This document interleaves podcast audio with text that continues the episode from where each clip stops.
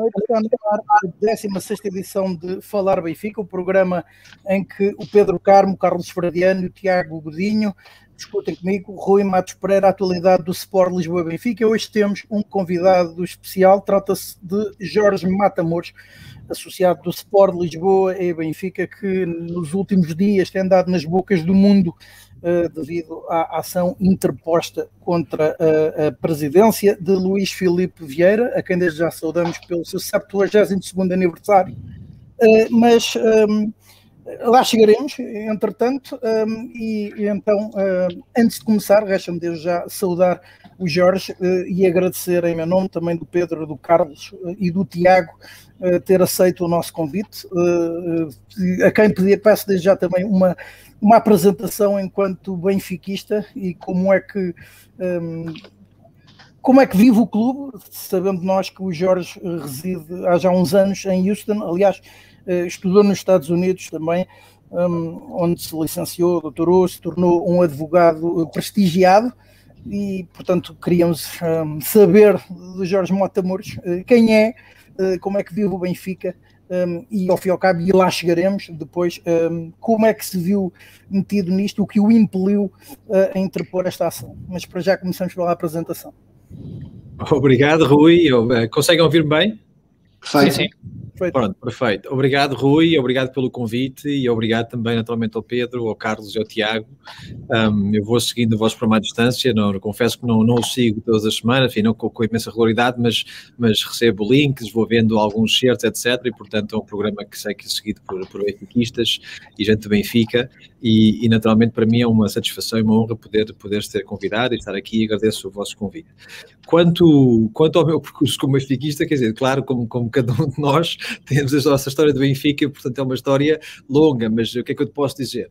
Eu cresci numa casa de gente que não gosta de futebol. Um, e desde miúdo, desde miúdo que um, se me perguntado até não sei porquê, historicamente, quer dizer, sempre foi o Benfica e tal, tinha feito um jogador de pé esquerdo e portanto o meu ídolo era o Pacheco, estás a ver, quando eu, quando eu comecei a crescer o meu ídolo era o Pacheco, na, na primária, uh, e, e e o meu melhor amigo de primária era um grande benfiquista e era, foi com ele que eu comecei a ir, a ir, a ir, ao Benfica.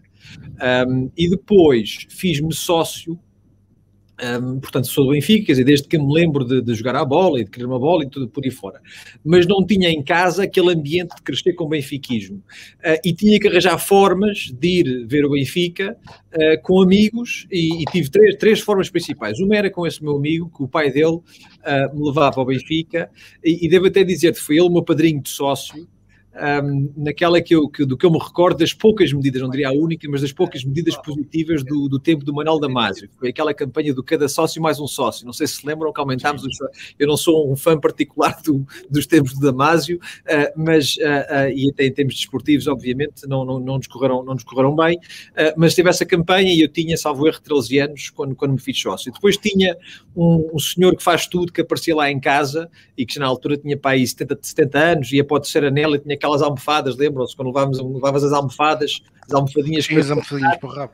E, para o rabo. E, e era um senhor, eh, era o senhor, enfim, o senhor Manuel, marceneiro, e, e, que lá ia fazer a casa, fazia tudo, e achava-me graça de ser um miúdo que ir à bola, e levava-me, a minha mãe com ele deixava-me ir ao futebol, tinha sempre algum receio e tal.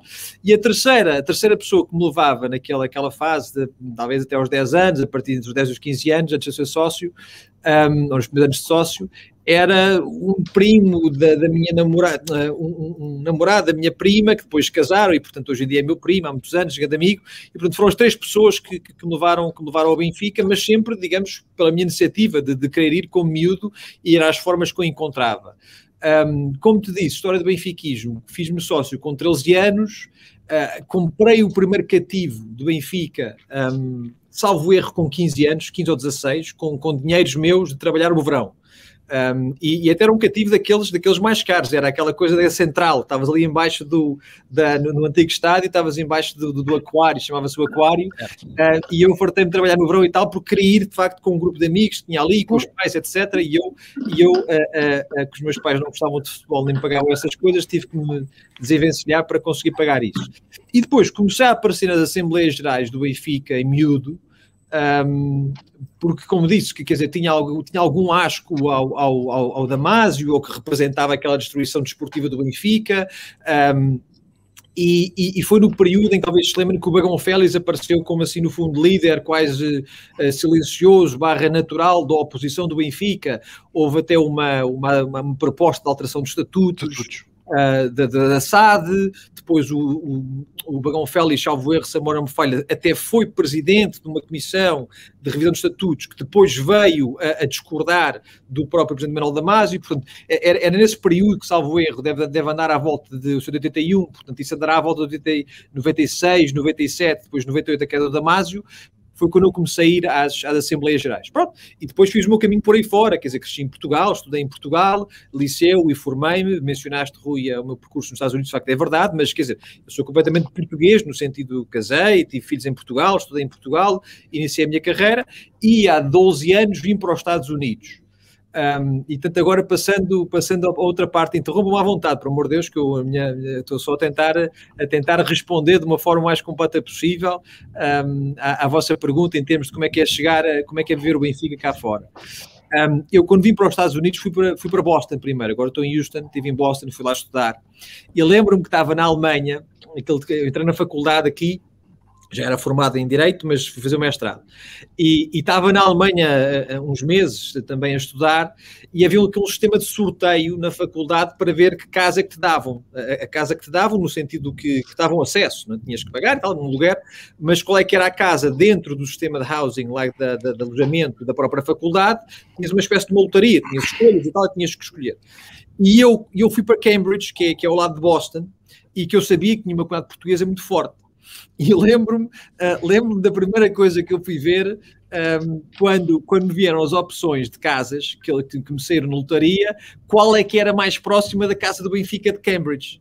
E qual não foi o meu espanto quando, uh, quando de Cambridge, não, desculpem, de Boston, atenção, porque eu não sabia exatamente onde é era a casa do Benfica, sabia que havia lá uma casa do Benfica e tal.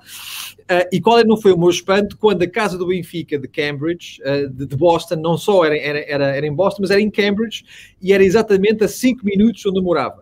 Um, e portanto, para mim foi uma grande felicidade que os meus filhos foram, um, como Boston tem uma comunidade portuguesa relativamente grande, aquela área de Massachusetts, havia uma escola justamente nessa pequena cidade de Cambridge. Cambridge é mais ou menos, quer dizer, como Gaia e Porto, no fundo é, é, é uma cidade separada por um rio muito mais pequena do que Boston, mas no fundo faz parte da grande Boston.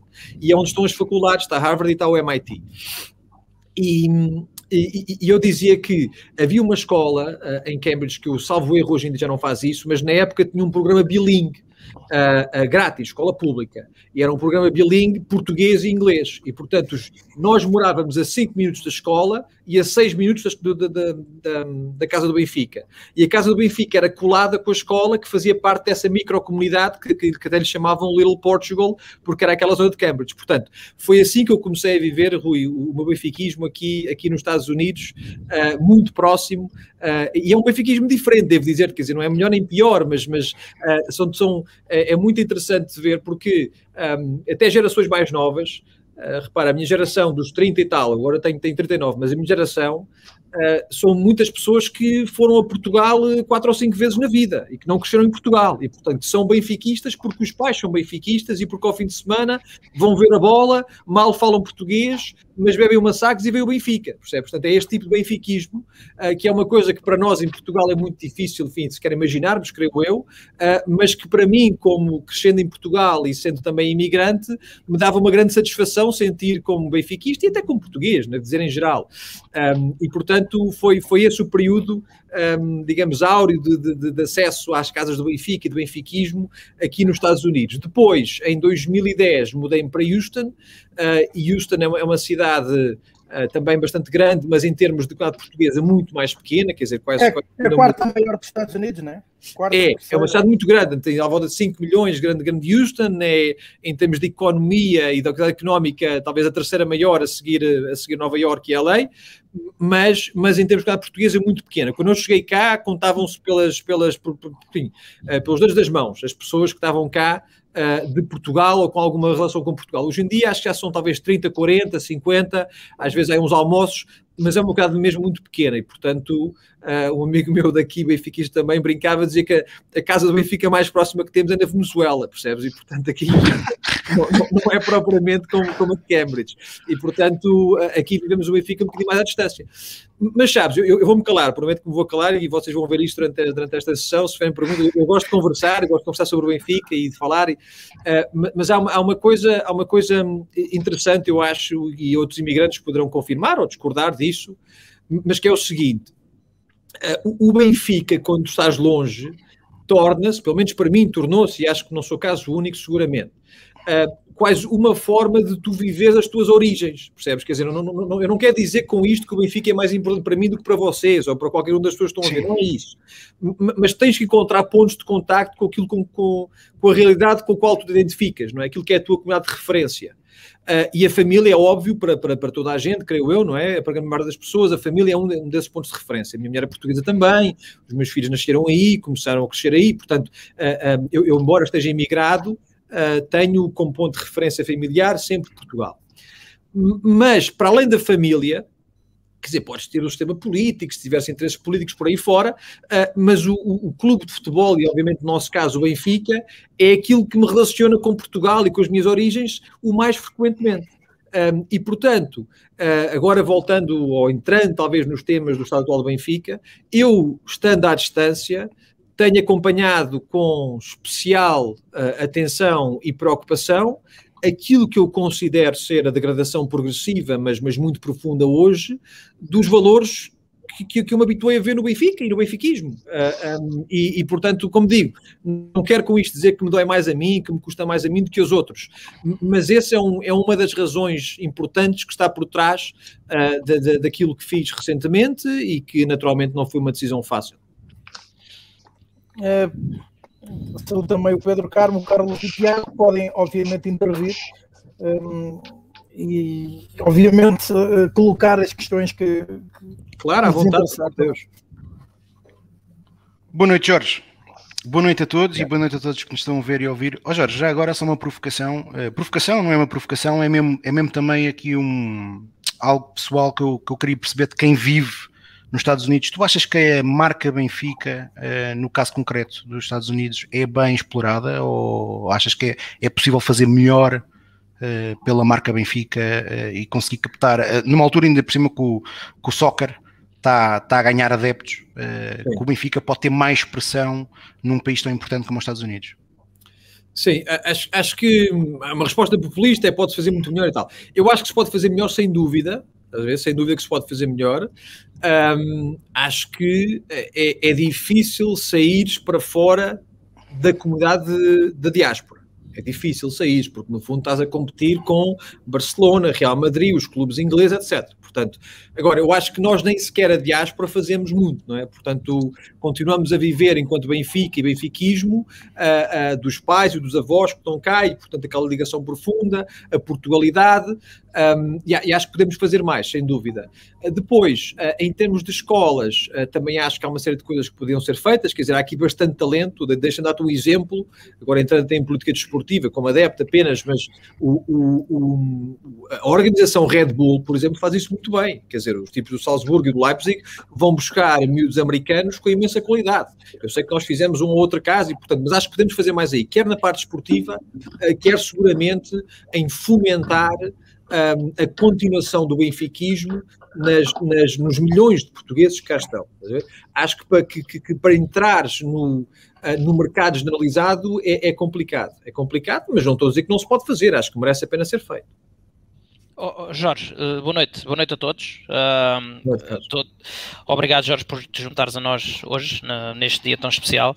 Uh, saudações a todos os benfiquistas, a todos que nos ouvem. Ah, uma questão ainda relativamente a esse tema da visibilidade o Benfica anunciou, salvo erro ontem ou anteontem, uh, o regresso à, à, International Champions Cup, que, aquele torneio de, de, verão cheio de equipas internacionais que, que agora foi interrompido ano passado, uh, mas que chegou, uh, inclusive, a realizar-se integralmente nos Estados Unidos.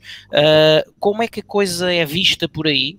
porque estamos a falar de ter o Benfica no conjunto de uma série de outros clubes, uh, na altura lembro-me, por exemplo, do AC Milan, que também esteve, uh, clubes dessa, desse patamar, como falaste, combater com os Barcelonas e com os Reais Madrid da vida, um, uma International uh, Champions Cup fez alguma coisa pela visibilidade, por um lado do futebol e depois em particular do Benfica aí no, no mercado dos Estados Unidos, por exemplo?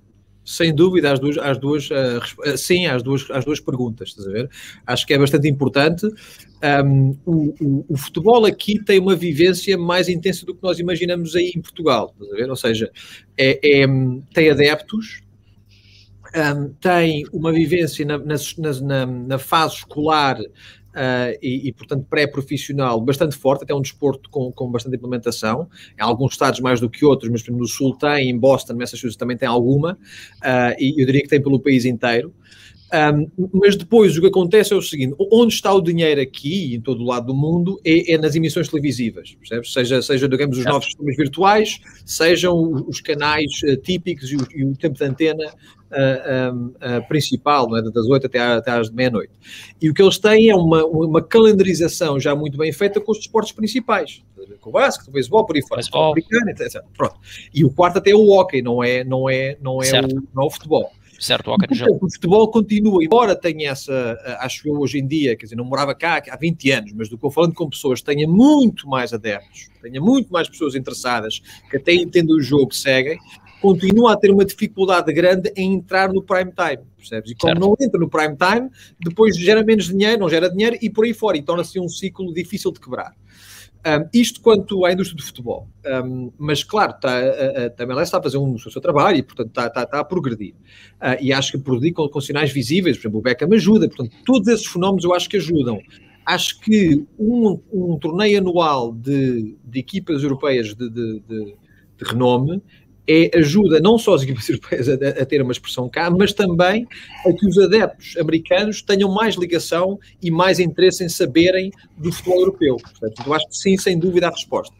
Quanto ao Benfica, um, entrar nisso, repare, eu, eu, acho o seguinte: eu acho que a gestão desportiva em Portugal, uh, isto é a minha opinião, quer dizer, não, não vale mais que todas, a minha opinião é que a qualidade da gestão do futebol em Portugal é muito acima, muito acima da qualidade da gestão, uh, acho que em tudo o resto, em Portugal. Quer dizer, eu acho que o que nós conseguimos fazer, um, claro, temos o Mourinho, temos o Cristiano Ronaldo e temos o Jorge Mendes. Uh, uh, gosto ou não se goste, quer dizer, são, são em cada um dos seus espaços os melhores do mundo ou dos melhores do mundo. Podemos falar do Mourinho, podemos falar, mas, mas percebem o que eu estou a dizer. E eu acho que isso nos dá uma, é uma coisa que nós nunca deve, devemos subestimar, porque eu acho que eles nos ajudam muito não só ao Benfica, claro, mas também aos outros clubes portugueses.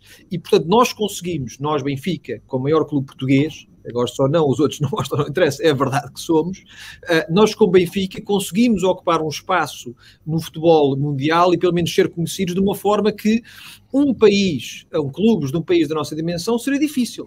Seria difícil. Um, e, portanto, eu acho que o Benfica ser parte da, da, da International Cup e vir cá com frequência é bom para o futebol português em geral, e obviamente bom para o Benfica. Ora, João, boa noite. Uh, agradeço também bastante uh, esta presença e, acima de tudo, a, a, coragem que para o tema que iremos falar mais à frente. Acho que, em nome de todos os verdadeiros benfiquistas, agradecemos o, esta. Mas, João, isso foi para mim ou foi? coragem sobre Jorge. Jorge. Jorge. Um, aproveitando este tema do, do futebol no, nos Estados Unidos, eu queria fazer uma pergunta no sentido. É uma curiosidade que tenho há algum tempo um, a ideia que eu tenho cá de fora é que os americanos vivem o, o desporto de uma forma, ou seja, esta paixão que nós temos pelo Benfica, eles têm pelas equipas do, dos desportos deles.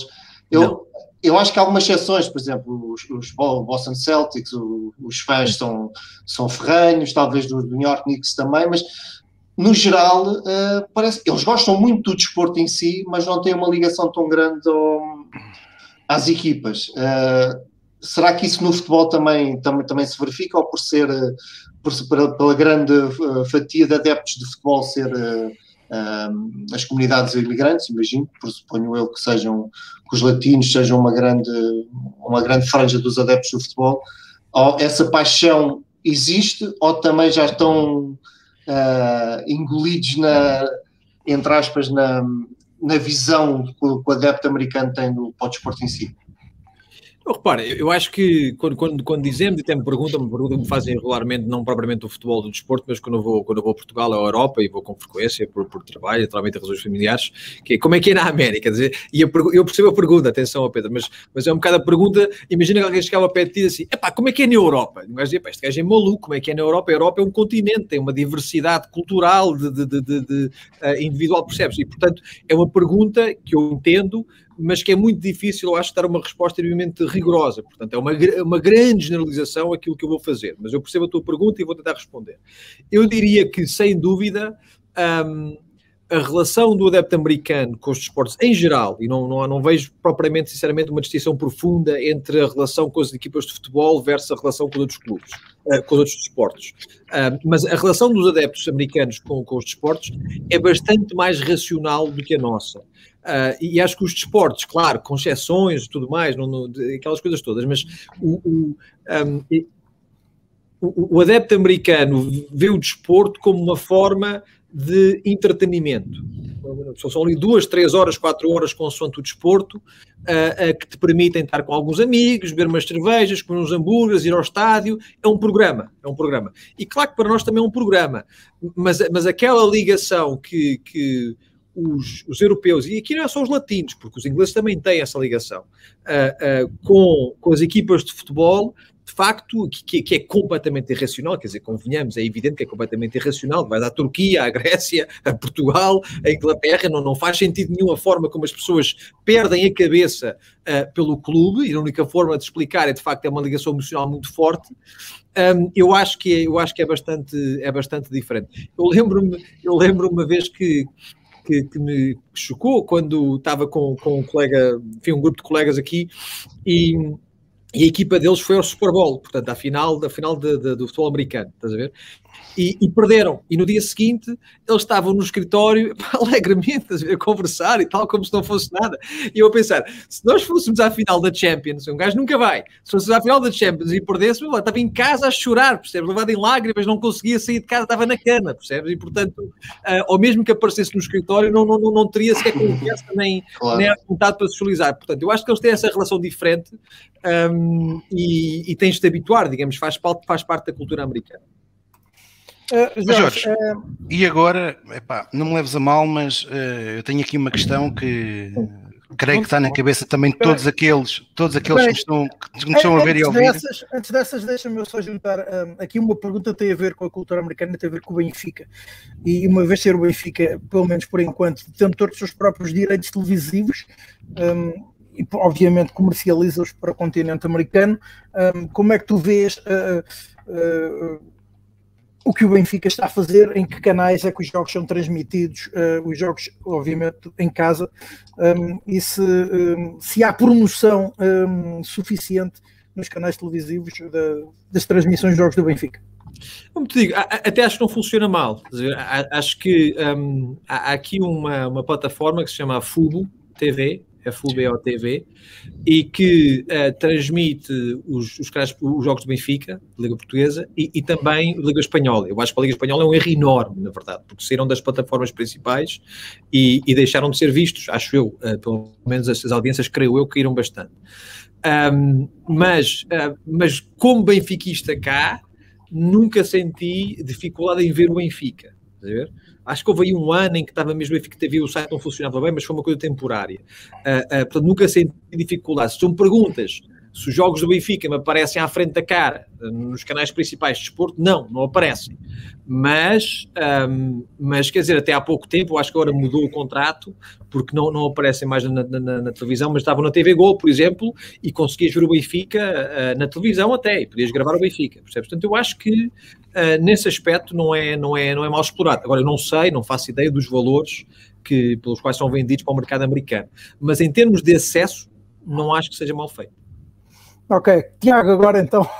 Bom, eu, eu, eu, queria fazer uma pergunta ao Jorge, que é um, o Jorge, o Jorge, como nós percebemos, estamos a falar de um sócio que é um sócio relativamente recente, um sócio de 1994, portanto alguém que tem pouco mais de 25 anos de filiação do clube, que um, ficou conhecido por uma, por uma ação que interpôs ao atual presidente do Sport Lisboa Benfica, Luís Filipe Vieira, e a minha questão é como é que o Jorge, qual, quais foram os motivos que levaram alguém, sabendo que o Benfica está há 10 anos à frente da concorrência, que é um clube que tem atos eleitorais que, que primam pela transparência, em que os votos são contados, que nos últimos o, no último ano aumentou o passivo da SAD em 100 milhões de euros, o que leva alguém uh, a colocar Luís Felipe Vieira um, ehm, um processo a Luís Felipe Vieira Uh, e também, uh, e porque é uma crítica que tem sido muitas vezes feita ao Jorge,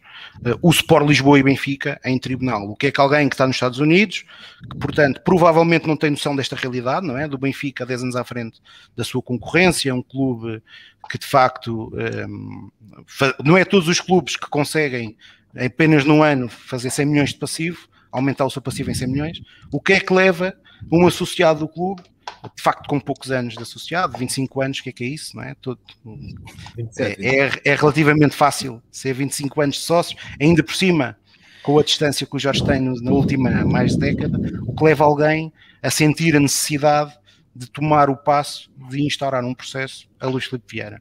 Sim. Já agora os meus parabéns a Luís Filipe Vieira, que hoje comemora comemora o seu aniversário. Espero que ele esteja, que ele possa estar a ter um bom serão, a, a assistir ao Falar o Benfica. E se quiser, eh, pode ser convidado um dia destes. Exatamente. Teríamos todo o gosto, eu, eu, eu, não fugi do ecrã, ok? Não, não, não penso que fugi da pergunta, Tiago. Uh, não, repara, a, a, tua pergunta eh, eu vou responder, mas é uma pergunta que, enfim, posso responder num minuto, percebes? Como posso responder em, em 30 minutos, literalmente. Tens todo o tempo do mundo. Levanta uma e nós vamos interrompendo. Não, mas, mas vamos, vamos, vamos tentar partir em, em, em, em partes, não é? Aquilo, a, a tua pergunta, e se houver várias outras coisas um, que queiras naturalmente colocar como follow-up, podemos, podemos falar.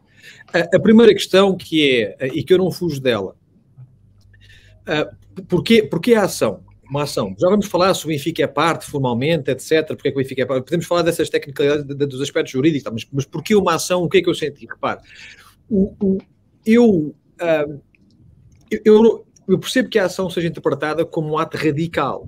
Acho, acho, que é de facto um ato uh, uh, de algum, uh, é uma medida séria que eu seguramente ponderei bastante, por várias razões, mas como benfiquista desde logo, e até por impacto na vida pessoal, na vida profissional e por todas as razões. Um, mas eu, eu, enquanto quer profissional, quer benfiquista, não sou de todo um radical, estás a ver? Portanto, um, aliás, parte do meu trabalho é em, em, litígios grandes e complexos pelo mundo fora, tentar encontrar formas de os resolver uh, uh, e encontrar compromissos. O que me parece a mim é que um, o Benfica está numa fase, ou o exercício de poder no Benfica está numa fase, em que um, os órgãos internos do clube uh, já não funcionam uh, minimamente. Uh, acho que as últimas eleições foram uma demonstração disto, é a minha avaliação, naturalmente.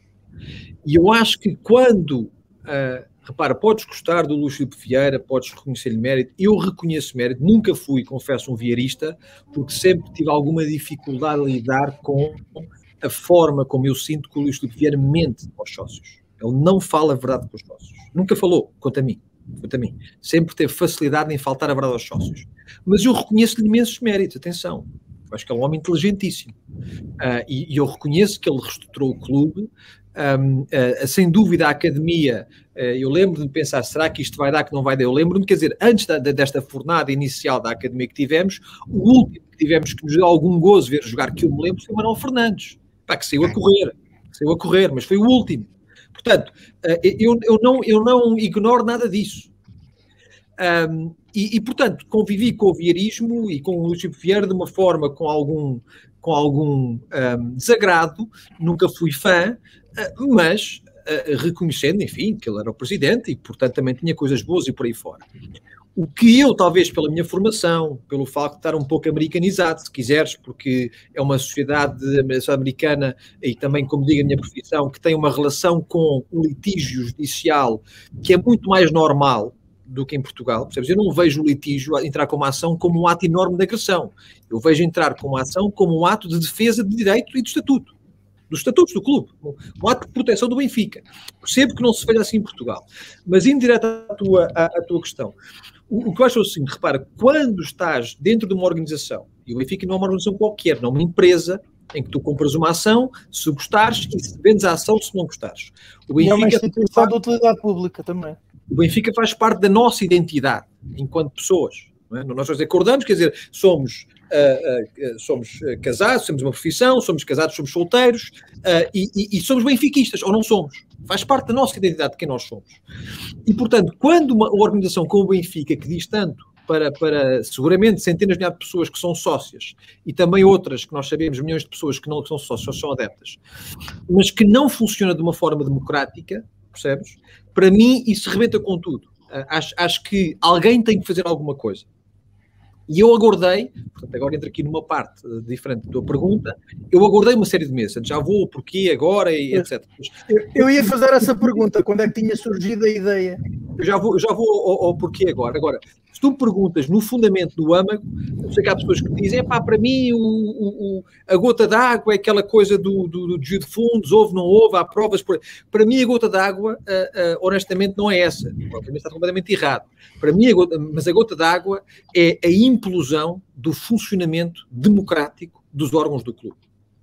Isso eu não posso aceitar, quer dizer, não posso, não consigo aceitar. Uh, e, e, aquilo que foi feito nos últimos seis meses, ou oito meses depois da eleição, foi uma tentativa de branquear isso, em que nós já tínhamos o Luís Chico Vieira na entrevista de 28 de fevereiro que deu à Benfica TV, uma coisa completamente programada, digamos, e, e com, com, com um script, etc., um, a, a dizer, mas eu, dois benfiquistas, em que dois em cada três benfiquistas votaram em mim, eu tive 66% e por aí fora. Quando a verdade é que ninguém sabe, a não ser ele e o diretor do departamento de informática do clube, ninguém sabe qual foi o resultado. Pode ter sido esse, pode ter sido outro qualquer. E repare, isto é importante pelo seguinte, porque uma eleição é democrática, ou, para tu provares que uma eleição não é democrática, não é apenas quando tu tens prova, quer dizer, que estava ali um macaquinho no computador a carregar nos botões. Não, não, não é isso que prova. Obviamente, essa prova, se existir, é grave. Mas eu não digo uma única vez na minha ação que eu, pessoalmente, tenho prova de que os resultados foram X e foram alterados. Eu não digo isso. Eu digo que uh, o processo eleitoral como um todo foi fraudulento. É a minha avaliação, porque foi organizado de uma forma que impede em absoluto o escrutínio. Ponto número um.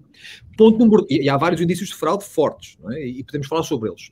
O segundo aspecto que para mim é relevante é o seguinte: uma eleição para ser democrática e o exercício de poder para ser legítimo um, depende do próprio ato eleitoral ser transparente e confiável. Percebes? Quer dizer, portanto, a ideia de que nós uh, nos podemos questionar legitimamente sobre se a eleição foi ou não foi transparente, isso confirma que ela não foi transparente. E, e, portanto, para mim, essa foi, foi, foi um, um fator uh, muito importante uh, uh, que me deixou muitíssimo desconfortável desde outubro do, do, do ano passado. Um, o segundo fator, que eu diria que talvez fosse, fosse a gota d'água, sim, foi, um, foi a Comissão Parlamentar de Inquérito.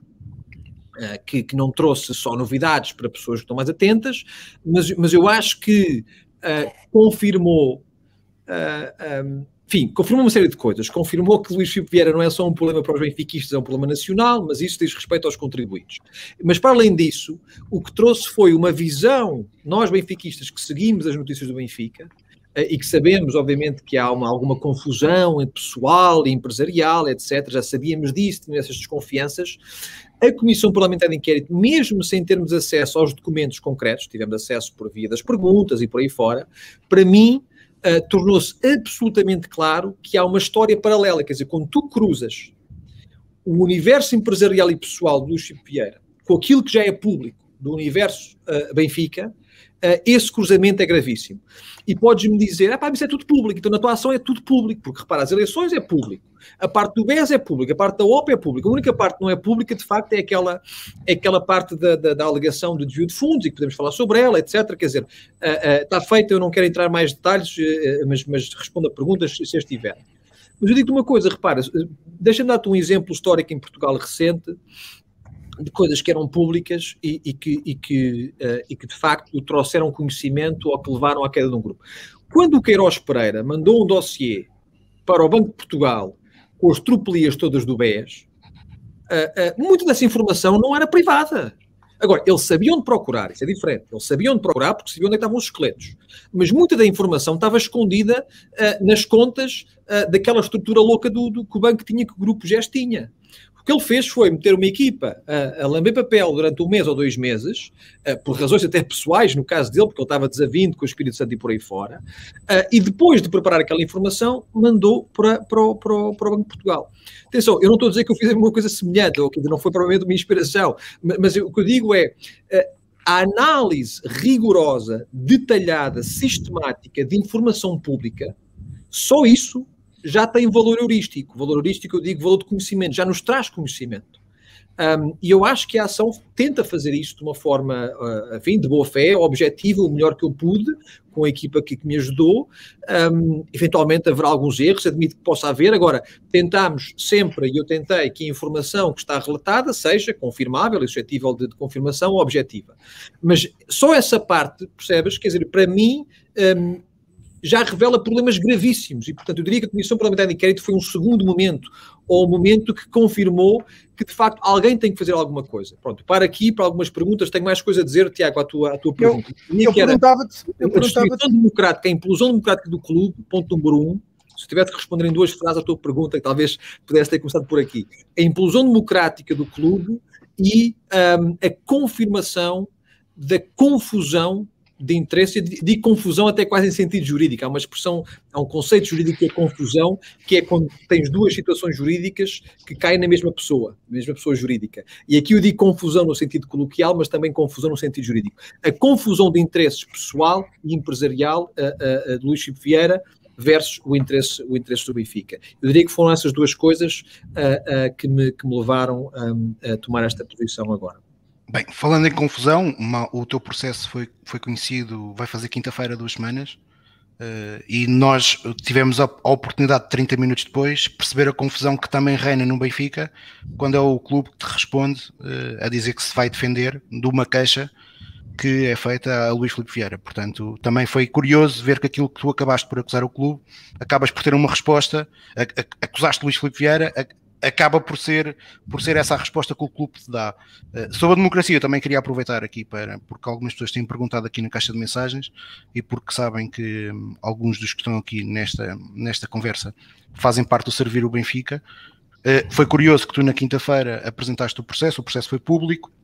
Na sexta-feira, o professor Dr. Rui Pereira um, enviou ao Servir o Benfica uma proposta de data para a Assembleia Geral que tem como dois dos quatro pontos em discussão, dois deles, os mais importantes, é a criação de uma auditoria a todo o processo eleitoral uh, de 2020 e depois a aprovação de um regulamento eleitoral e, portanto, essa data foi proposta para dia 3 de julho. Após resposta uh, por parte do Servir o Benfica, Uh, da aceitação dessa data. Até agora, aquilo que nós sabemos foi que o professor Dr. Rui Pereira se demitiu, um, e que até que o clube fez logo um comunicado, demitiu-se a alegar que o, que o, presidente da mesa, e ele frisou bem isso no seu comunicado, que o presidente da mesa, uh, que o presidente da direção uh, estava a criar obstáculos à realização da Assembleia Geral. O clube desmentiu mais uma vez essa, essa, nesse comunicado do professor Dr. Rui Pereira. A verdade é que amanhã é o último dia para a convocatória uh, poder ouvir, sair, ouvir, poder sair, e a verdade é que até agora um, de convocatória nada, de resposta da atual mesa da Assembleia Geral nada, e portanto, quando falamos de democracia do Benfica, é disto que estamos a falar também. Uh, portanto, ao longo destas últimas duas semanas, se podia ter sido feita alguma coisa para pelo menos dar uma imagem diferente daquilo que tem sido a imagem dos últimos meses, uh, creio que nada foi feito e tem sido tem, tem, tem se deteriorado a olhos vistos Uh, e portanto, aliás, nós hoje também tínhamos aqui como tema, não será um tema muito profundo, mas uh, e tu há pouco falavas um pouco sobre o deteriorar daquilo que é a vida do Benfica, uh, é incompreensível como nós, depois de termos feito um investimento fortíssimo que fizemos na época 2020-2021, sabendo que grande parte desse investimento foi em contra aquilo que o próprio Luís Filipe Vieira defendeu em junho do ano passado, portanto foi um investimento claramente feito para vencer eleições, eh, que depois dos resultados esportivos, eh, muito aquém daquilo que, é, que, são os pergaminhos históricos do Benfica, até agora o presidente, o presidente e toda a direção, ninguém considera que, que seja, que tenha chegado à altura para dar uma palavra aos associados, já passou, amanhã faz um mês que perdemos a final da taça, e aparentemente nenhuma, ninguém da direção Uh, vai dar uma justificação a esta época completamente horrível. Se isto não é inédito numa organização, seja ela uma empresa ou um clube, em que, o, em que um falhanço rotundo não merece, uh, nem que seja uma reflexão por parte do seu principal responsável, então estamos mesmo num caminho difícil uh, de aceitar. Força, Rui. Eu, queria pegar uma coisa, é isso, o Rui, deixa o Rui fazer uma pergunta, eu queria pegar uma coisa que disseste aí, que acho que é importante também. Não, então, vai, vai, lá, Rui, vai lá, desculpa. Responda, a minha pergunta era, era, era um pouco a junção da, do momento institucional, e o Tiago falou na, um, na demissão uh, do Presidente da Mesa Assembleia Geral, que já foi o segundo em menos do ano, e então se notarmos o Presidente da Mesa Assembleia Geral laçado, são três admitirem-se em menos de um ano. A minha pergunta tem a ver... Um, com uh, também, um, portanto, como é que tu vês a situação um, institucional do Benfica e, como é que tu, um, à luz uh, dos, uh, dos, estatutos, já também, se os estatutos, o que é que te parece, os atuais, os atuais estatutos do Benfica, se merecem alteração e se, à luz desses estatutos e dos quais intentaste a ação, um, se, uh, como é que os qualifica? Se são, são bons, se são omissos, se são incompletos, uh, se dão espaço para um, as mais diversas manobras jurídicas uh, e, portanto, queria pedir também uma, uma opinião sobre isso. E até que ponto é que os estatutos ou a existência destes estatutos influem no momento institucional do clube? Sim. Um, eu, eu, vou responder essa pergunta, Rui, porque acho que é, que é bem direta, mas, uh, mas eu queria voltar aos temas da ação, sim. que sim, sim, sim, é importante explicar às pessoas e depois as pessoas podem concordar ou não. Ah, e já agora a tal questão, porque é que o Sport Lisboa e Benfica é, é, é citado na ação. Pronto, deixa-me responder primeiro à questão dos estatutos, que eu acho que é mais, mais isolada e específica. Eu diria o seguinte: primeiro, um, seguramente acho que, acho que está na altura de uma revisão estatutária por várias razões, até pelo tempo que tem estatutos. Um, eu acho que eles não são profundamente deficitários ou deficientes, acho que não são. Acho que tem ali alguns, algumas manifestações de autoritarismo, quer dizer, aquela regra do, dos 25 anos, depois dos 18 anos, uh, para ser presidente não faz, não faz sentido nenhum, como é evidente, todos sabemos a história disso, pelo menos quem segue a história do Benfica uh, não, não, não, não tem sentido nenhum. Eu, eu acredito que aquela regra foi posta ali para, para, para, por causa do Rui Costa, na época, acredito eu, mas não, não sei, não posso provar. Um, e, e, e, portanto, tem, tem algumas manifestações perigosas de, de autoritarismo e de, digamos, culto do líder. Mas, em geral, eu a acho limitação dos mandatos, por exemplo? É isso que eu ia dizer, mas calma, já lá vamos. O que eu digo é, a primeira resposta, os estatutos têm problemas eh, estruturais fundamentais. Acho que não são os piores estatutos do mundo. Por exemplo, mesmo na área do conflito de interesses, um, aquela disposição que o ALEC é uma disposição central, e já agora vou mencioná-la, é o, para, os, para benfiquistas que queiram ver, é o artigo 44, uh, número 6. Um, e, e, o artigo, o, o, o, artigo 44, desculpa, 44 número 4 e 44 número 10. E, e o artigo que diz é o seguinte, que uh, nenhum membro dos órgãos sociais, e portanto naturalmente incluindo o Presidente, um, pode, direta ou indiretamente, incluindo por interposta pessoa, este diz os estatutos, uh, estabelecer qualquer tipo de relação comercial, nem sequer é contratual ou aceitar, é, relação comercial ou, ou de prestação de serviços com o clube ou com as suas participadas. Ora, ora, esta é uma disposição extremamente ampla. E aquilo que ela pretende fazer, pela sua amplitude, direta ou indiretamente, por interposta pessoa, o clube ou as suas participadas, relações comerciais ou de prestação de serviços, o que ela pretende fazer é justamente evitar o tipo de situação de confusões patrimoniais entre clube, uh, interesse clubístico e interesse de membros dos órgãos que se verifica quanto a mim hoje em dia. E o que é interessante, e que, que, eu, que eu conheça até, até a minha ação ter saído, não tinha visto debate sobre isto, é que a sanção ou a consequência jurídica estatutária, não fui eu quem inventei, um, para a violação dessa disposição é extremamente séria e gravosa. Portanto, a, a, regra para uma violação estatutária uh, por um membro dos órgãos sociais para levar a destituição, a regra é que, à partida, terá que ser uma destituição via Assembleia Geral. Esse é o sistema regra, porque é o órgão por excelência que toma esse tipo de decisões.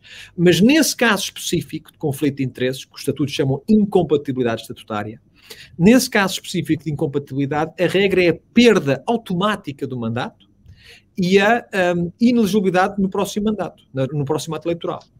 Um, e, portanto, isto, Rui, para voltar à tua pergunta, para dar um exemplo de uma disposição que se calhar está meio enterrada nos estatutos, que, uh, uh, que eu confesso, quer dizer, que conhecia, mas quer dizer, não, não, não, próprio, não tinha estudado, não tinha, antes de pensar um pouco mais nesta ação, e, e que, um, e, e, que, digamos, faz sentido, uh, protege o Benfica, a questão é que não tem sido aplicada e, e, o, uh, o, teu, o teu exemplo, uh, Carlos, sobre a questão dos mandatos. Portanto, eu acho que seguramente há várias melhorias que se devem fazer ao Estatuto. Atenção, só para ser claro, eu acho que uma alteração dos Estatutos é importante, é o tempo certo, etc. Acho que o problema estrutural dos Estatutos, e é aí que eu queria chegar, é a questão do voto eletrónico. Esse é um problema estrutural. Porque eu sei que há muitas pessoas que dizem, bom, mas o voto eletrónico nem é mau, é só a questão como está a ser usado. Não, o voto eletrónico é perigosíssimo. Ponto. Ponto porque é, é a mesma coisa quando falas de, de, de, inteligência artificial, porque a questão é quando perdes o controle da coisa, não sabes o que é que pode dar. E pode dar uma circunstância como esta que nós temos agora. Uh, e, portanto, uh, eu acho que uh, os estatutos, que não deve haver voto eletrónico, seguramente há haver voto eletrónico, deve ser controlado por uma entidade externa, mas até acho que não deve haver. Quer dizer, porque é que nós temos eleições de países de centenas de milhões de pessoas sem voto eletrónico, e nós precisamos, por, uma, por, umas eleições de 10, 20, 30, 40 mil pessoas a votar no Benfica, de voto eletrónico, que as pessoas não podem contar os votos até às 3 ou 4 da manhã. Era o que mais faltava. Eu não vejo, repara, é, é que eu não vejo nenhum argumento legítimo a favor do voto eletrónico. Não vejo nenhum. Não a própria Comissão Nacional de Eleições uh, demarcou-se atempadamente de, de, toda, toda e qualquer participação quando foi usada quase como. Só existe como um, não é? Só, só existe um argumento positivo, que é, que é a contagem ser mais rápida, mas quer dizer, uh, não, não te serve de nada ter resultados mais rápidos se eles não forem verdadeiros. Mas, não tivemos essa, essa uma contagem de 15 minutos versus uma contagem de 2 horas. Sim. Portanto, portanto eu diria que a alteração dos estatutos parece-me que faz sentido, Rui. Acho que, que merece ser feito esse debate. Um, e, e, e, sem dúvida, pronto, agora eu diria que o, o aspecto mais profundo de que, que, quanto a mim deve ser revisto, ou o primeiro aspecto, diria eu, numa alteração dos estatutos, deveria ser, sem dúvida, o voto eletrónico. Acho que a questão dos mandatos é importante, a questão dos requisitos para a presença do Benfica é importante, e depois há outros temas que eu não sei se quem, quem quer dizer, eu já, já tenho... Olha, por exemplo, a necessidade de haver, um, tanto assinaturas representativas de 10 mil votos para a marcação de uma Assembleia Geral Extraordinária um, é, em teu entender, uh, prejudicial à participação do Benfica? Ou, ou, ou, ou, se é, ou se é apropriado uh, esta quantidade de votos para, para por exemplo, um, solicitar uma Assembleia Geral Extraordinária conforme fez o, o movimento de servir o Benfica? Aí o problema é outro. Não, é isso que eu dizer. Eu acho, eu acho que é um ah, número, eu acho que um número qualquer relevante é um, tem que ser é adequado porque não, quer dizer, não pode ser se um tipo levantou o braço e pá, eu quero uma Assembleia Geral. Ah, não pode ser assim. Acho que um número relevante que, que requeira esforço, que requeira uh, uma coletividade de sócios ou um subgrupo de sócios é importante. Acho que aquela regra de que uh, se não apareceres na Assembleia Geral depois de assinares, estás dois anos suspenso e tal, acho que isso é uma coisa com um tique completamente autoritário que não deveria existir. Uh, mas, mas acho que haver um grupo é importante e, aliás, isso acontece noutros, noutros fenómenos de participação cívica a nível político político. Sim, o problema, o problema aí, oh, já desculpa estar a interromper, o, não, problema, não. O, o, problema essencialmente no caso de, desta questão que o Rui está a levantar, e nós, e nós sentimos isso muito na pele, é que os sócios correspondentes não podem assinar, e portanto, este, e isso é algo que sim, de facto, nos estatutos tem que ser alterado, não faz sentido os sócios correspondentes na, na, efetivamente terem, mais, terem menos direitos do que os sócios efetivos uh, e, que têm menos direitos. Portanto, hoje um sócio, um sócio correspondente que tenha mais de 25 anos de associado não tem 50 votos, tem só 20 votos e não pode, por exemplo, uh, assinar um requerimento de uma Assembleia Geral Extraordinária. Nós tivemos muitos associados do Benfica, dos 334 que assinaram o requerimento, muitos foram associados que eram sócios correspondentes que fizeram a alteração para serem sócios efetivos para poderem assinar. E depois, outra coisa que de facto também não cabe na cabeça de ninguém, é, ou pelo menos na minha não cabe, e não faz sentido, é que um sócio, para requerer uma Assembleia Geral Extraordinária, tenha, tenha que ter, além de ser efetivo, tenha que ter pelo menos 10 anos de associado. Portanto, uh, creio que todos concordamos que deva existir até no, até, no, até no clube um período de nojo para um associado poder ter uh, direito a voto, digamos, um ano, dois anos, que isso até poderá ser aceitável. Agora, um sócio com menos de 10 anos não poder assinar uma um requerimento de uma Assembleia Geral Extraordinária, quer dizer, não faz sentido nenhum. Aliás, isto, isto transforma uma recolha de assinaturas eh, como esta que acabou por ser feita e entregue, um processo relativamente complexo, porque muitos, muitos associados estão à partida excluídos e, portanto, não faz sentido. Sim. Não, não, eu estou de acordo, eu não quero sugerir, eu acho que uma alteração de estatutos é de facto importante. Aquilo que me parece é o seguinte: quando estamos a falar de um clube que um, cujas eleições foram, uh, quanto a mim, em qualquer avaliação objetiva e imparcial, um, não transparentes, com fortíssimos indícios de fraude e seguramente insuscetíveis de escrutínio por ninguém. E quando estamos a falar de um clube que depois de se passar um, as capelinhas todas, para essa expressão, quer dizer, e serem, serem satisfeitos todos os requisitos formais para uma Assembleia Geral Extraordinária, neste caso requerida pelo, pelo, pelo Servir o Benfica, e que ela nem sequer foi, foi, foi uh, foi convocada e que tivemos uh, dois presidentes da Assembleia Geral do clube a sair nos últimos talvez 18 meses. Tivemos umas eleições em que o presidente não saiu, mas, mas foi a vergonha que se viu em termos de exercício da presença da Assembleia Geral uh, pelo Júlio Duque Vieira, e digo sem qualquer reserva, no período eleitoral.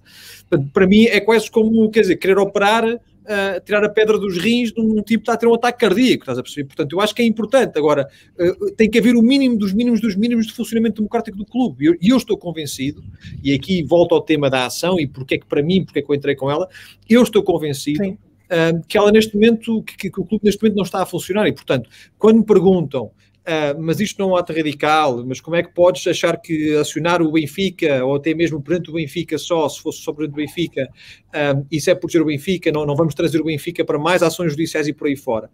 Repare, o que eu acho é o seguinte, primeiro, não, não, acho que qualquer iniciativa para defender a democracia do Benfica, no Benfica é importante, primeira coisa, portanto, não, não, não, não acho que a minha é melhor do que nenhuma outra.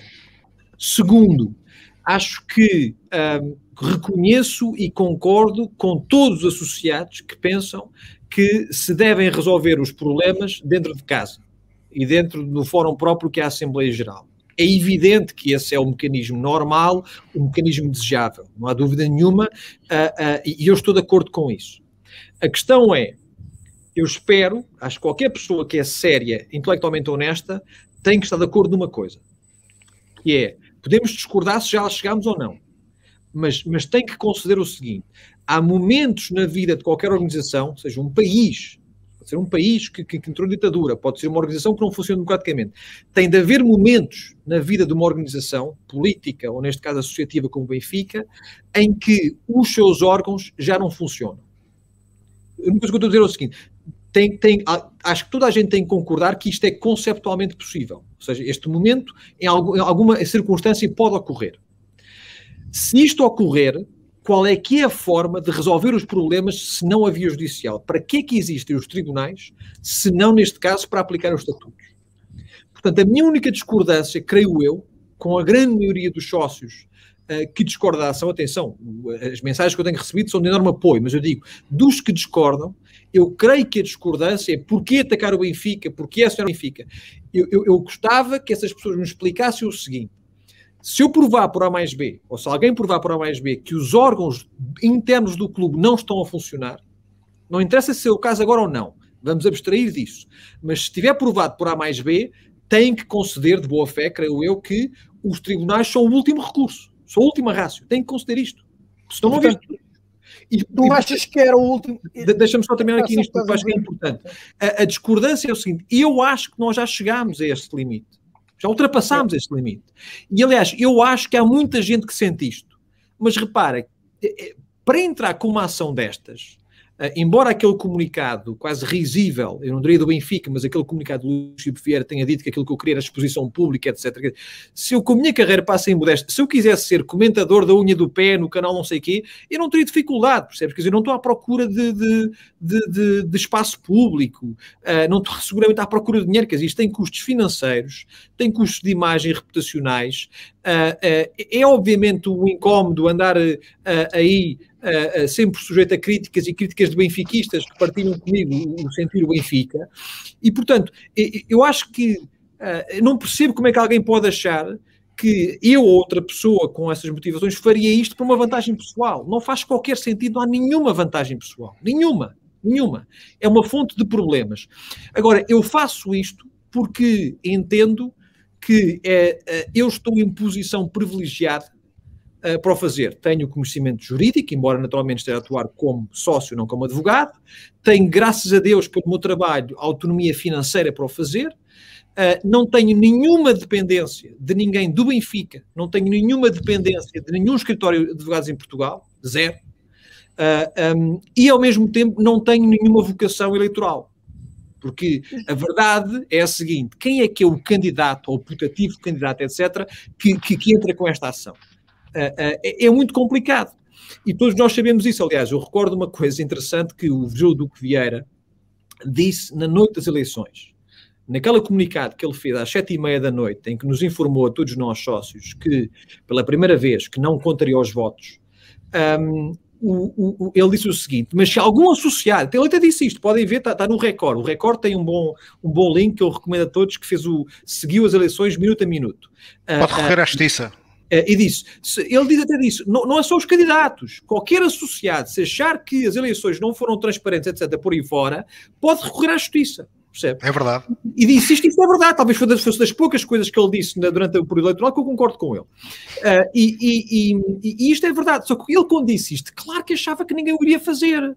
Porque repara, quem é que se vai expor agora? Uh, uh, porque não tenhas uma dúvida, oh, Rui, quer dizer, neste momento em que nós estamos a falar, os advogados do Luís Vieira estão a ouvir isto, e, e, estão a pensar como é que eu agora vou mandar alguma lama para cima deste tipo. Quer dizer, será que eu vou entrar com uma ação criminal contra este gajo? O que é que eu vou fazer? Portanto, nada disto, nada disto me coloca a mim numa posição mais facilitada. Uh, uh, pelo contrário, não tenho medo disso, devo dizer. Mas o que eu digo é, não há dúvida nenhuma, não há dúvida nenhuma que tomar esta posição uh, leva-me, expõe-me a uma série de riscos e uma série de ameaças. a vários níveis, ameaças de vários tipos. E Jorge, o, que eles, o que eles bancaram, o que eles eh, esperaram, eles digo, as pessoas associadas ao Luís Vieira, não digo Benfica, digo as pessoas associadas ao Luís Vieira, é que ninguém tivesse a coragem para o fazer. E eu, no meu caso, uh, chegou uma fase em que eu entendi que era o limite. Pronto, entendi que o devia fazer. Jorge, perguntava-te também como é que era, uh, tendo em conta a reação que foste alvo da parte uh, do comunicado da parte da direção do Benfica à associação que fez uh, ao candidato João Noronha Lopes, uma vez que tu apresentaste a ação uh, de uma forma independente uh, e aparentemente, inclusivamente, sem concordância do, do candidato João Noronha Lopes, que é teu familiar, e a pergunta tem a ver com a menção que foi feita, ou como é que tu achaste, ou, quando viste a menção da parte da direção do comunicado do facto de ser familiar de João Noronha Lopes. Sim, não, percebo a pergunta. Repara, há aqui duas coisas a relação estabelecer-se e a pergunta ser feita, eu devo dizer, parece-me legítima. Acho que é uma pergunta que merece ser feita. Depois a questão é quem acredita na resposta, isso é, a, minha, a minha é relativamente diferente. Como eu disse, não tenho acho que a menção que é feita no comunicado do Benfica, que é na verdade um comunicado no interesse do Chico Vieira, mas, mas o assinado com a chancela do Benfica, é, é, obviamente é deselegante, é precipitado, quer dizer, que ele saiu 15 minutos depois de ser a notícia, eles dizem que o meu único objetivo uh, é, é, é, promoção pessoal, quer dizer, não tem a mais pequena ideia, é pura calúnia.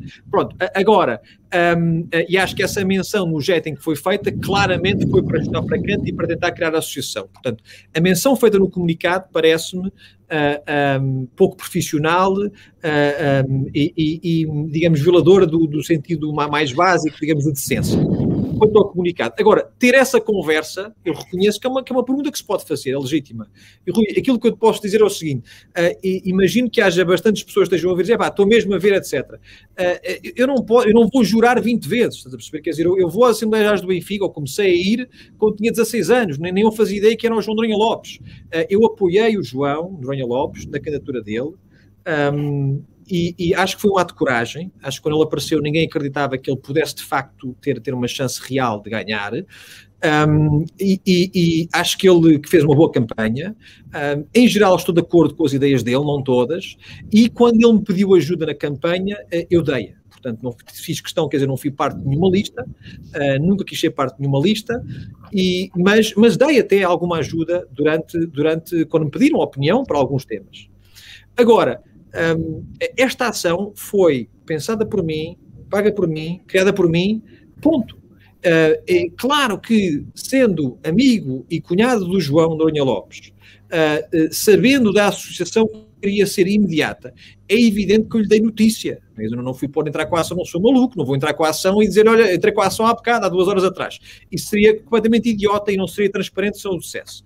Mas posso dizer-te até tive o cuidado, tive o cuidado, eu pessoalmente, justamente porque imaginei que esta conversa eh, que estou a ter convosco, ou que já tive com a TVI, ou tive com a CMTV, fosse existir, tive o cuidado de montar uh, uma equipa que não tem nada a ver com a lista do João, Uh, e o João Noronha Lopes não sabia da ação até ela ter para aí 100 páginas. Ela tem 130, estás a ver? Até a primeira vez que o João soube da ação, e disse: Olha, estou a preparar uh, esta ação, quero que tu saibas isto, um, não preciso do teu apoio, não quero o teu apoio. E, e, tu fazes como entenderes. Obviamente, se um dia queres apoiar, gostaria muito, mas, mas não preciso do teu apoio. E ele, enfim, estudou, pensou e disse-me: Olha, uh, eu, esta não é a minha via, não é a minha via. Um, e, e, portanto, aquilo que saiu no comunicado eu já sabia mais ou menos, porque estava alinhado no sentido, quer dizer, estava, estava em linha com aquilo que ele me tinha transmitido antes pessoalmente, e pronto, e ficou por aí, percebes? Agora, a ação faz o seu caminho, querem fazer a associação entre mim e o João até à morte, querem achar que eu sou um pau mandado, é, façam o que quiserem, repara, uh, ah, um, para alguém como Luís Chico Vieira, que reconhece em público, na televisão, que assumiu a presença do Benfica a pedido dos bancos, e que reconhece que durante a sua carreira quase inteira foi uh, uma espécie de homem de mão de Ricardo Salgado, para alguém com esta mentalidade é muito difícil, é muito difícil ver o mundo sem ser pelo prisma de todos são moços de recados, toda a gente, todos são testas de ferro, toda a gente. Portanto, eu percebo que para alguém que está dentro do vieirismo seja difícil acreditar que as pessoas façam coisas como esta ação por uh, acreditarem no Benfica, por acreditarem na ação e com autonomia intelectual. Eu percebo isso, mas essa é a razão, não tenho que o provar a ninguém, percebes? Repara, Rui, é uma das vantagens que tenho. Como eu não estou a concorrer a nada, como eu não quero agradar a ninguém em particular, obviamente, gostava imenso que o maior número possível de benfiquistas se reveja nesta ação e se reveja nos pedidos. Mas eu não, eu não estou a, a, a, a candidatar-me rigorosamente nada. E, portanto, quem quiser acredita, quem não quiser não acredita. Pronto, e, e ficamos por aí. Já é o movimento Mata-Mores 2024, não é? Toma atenção.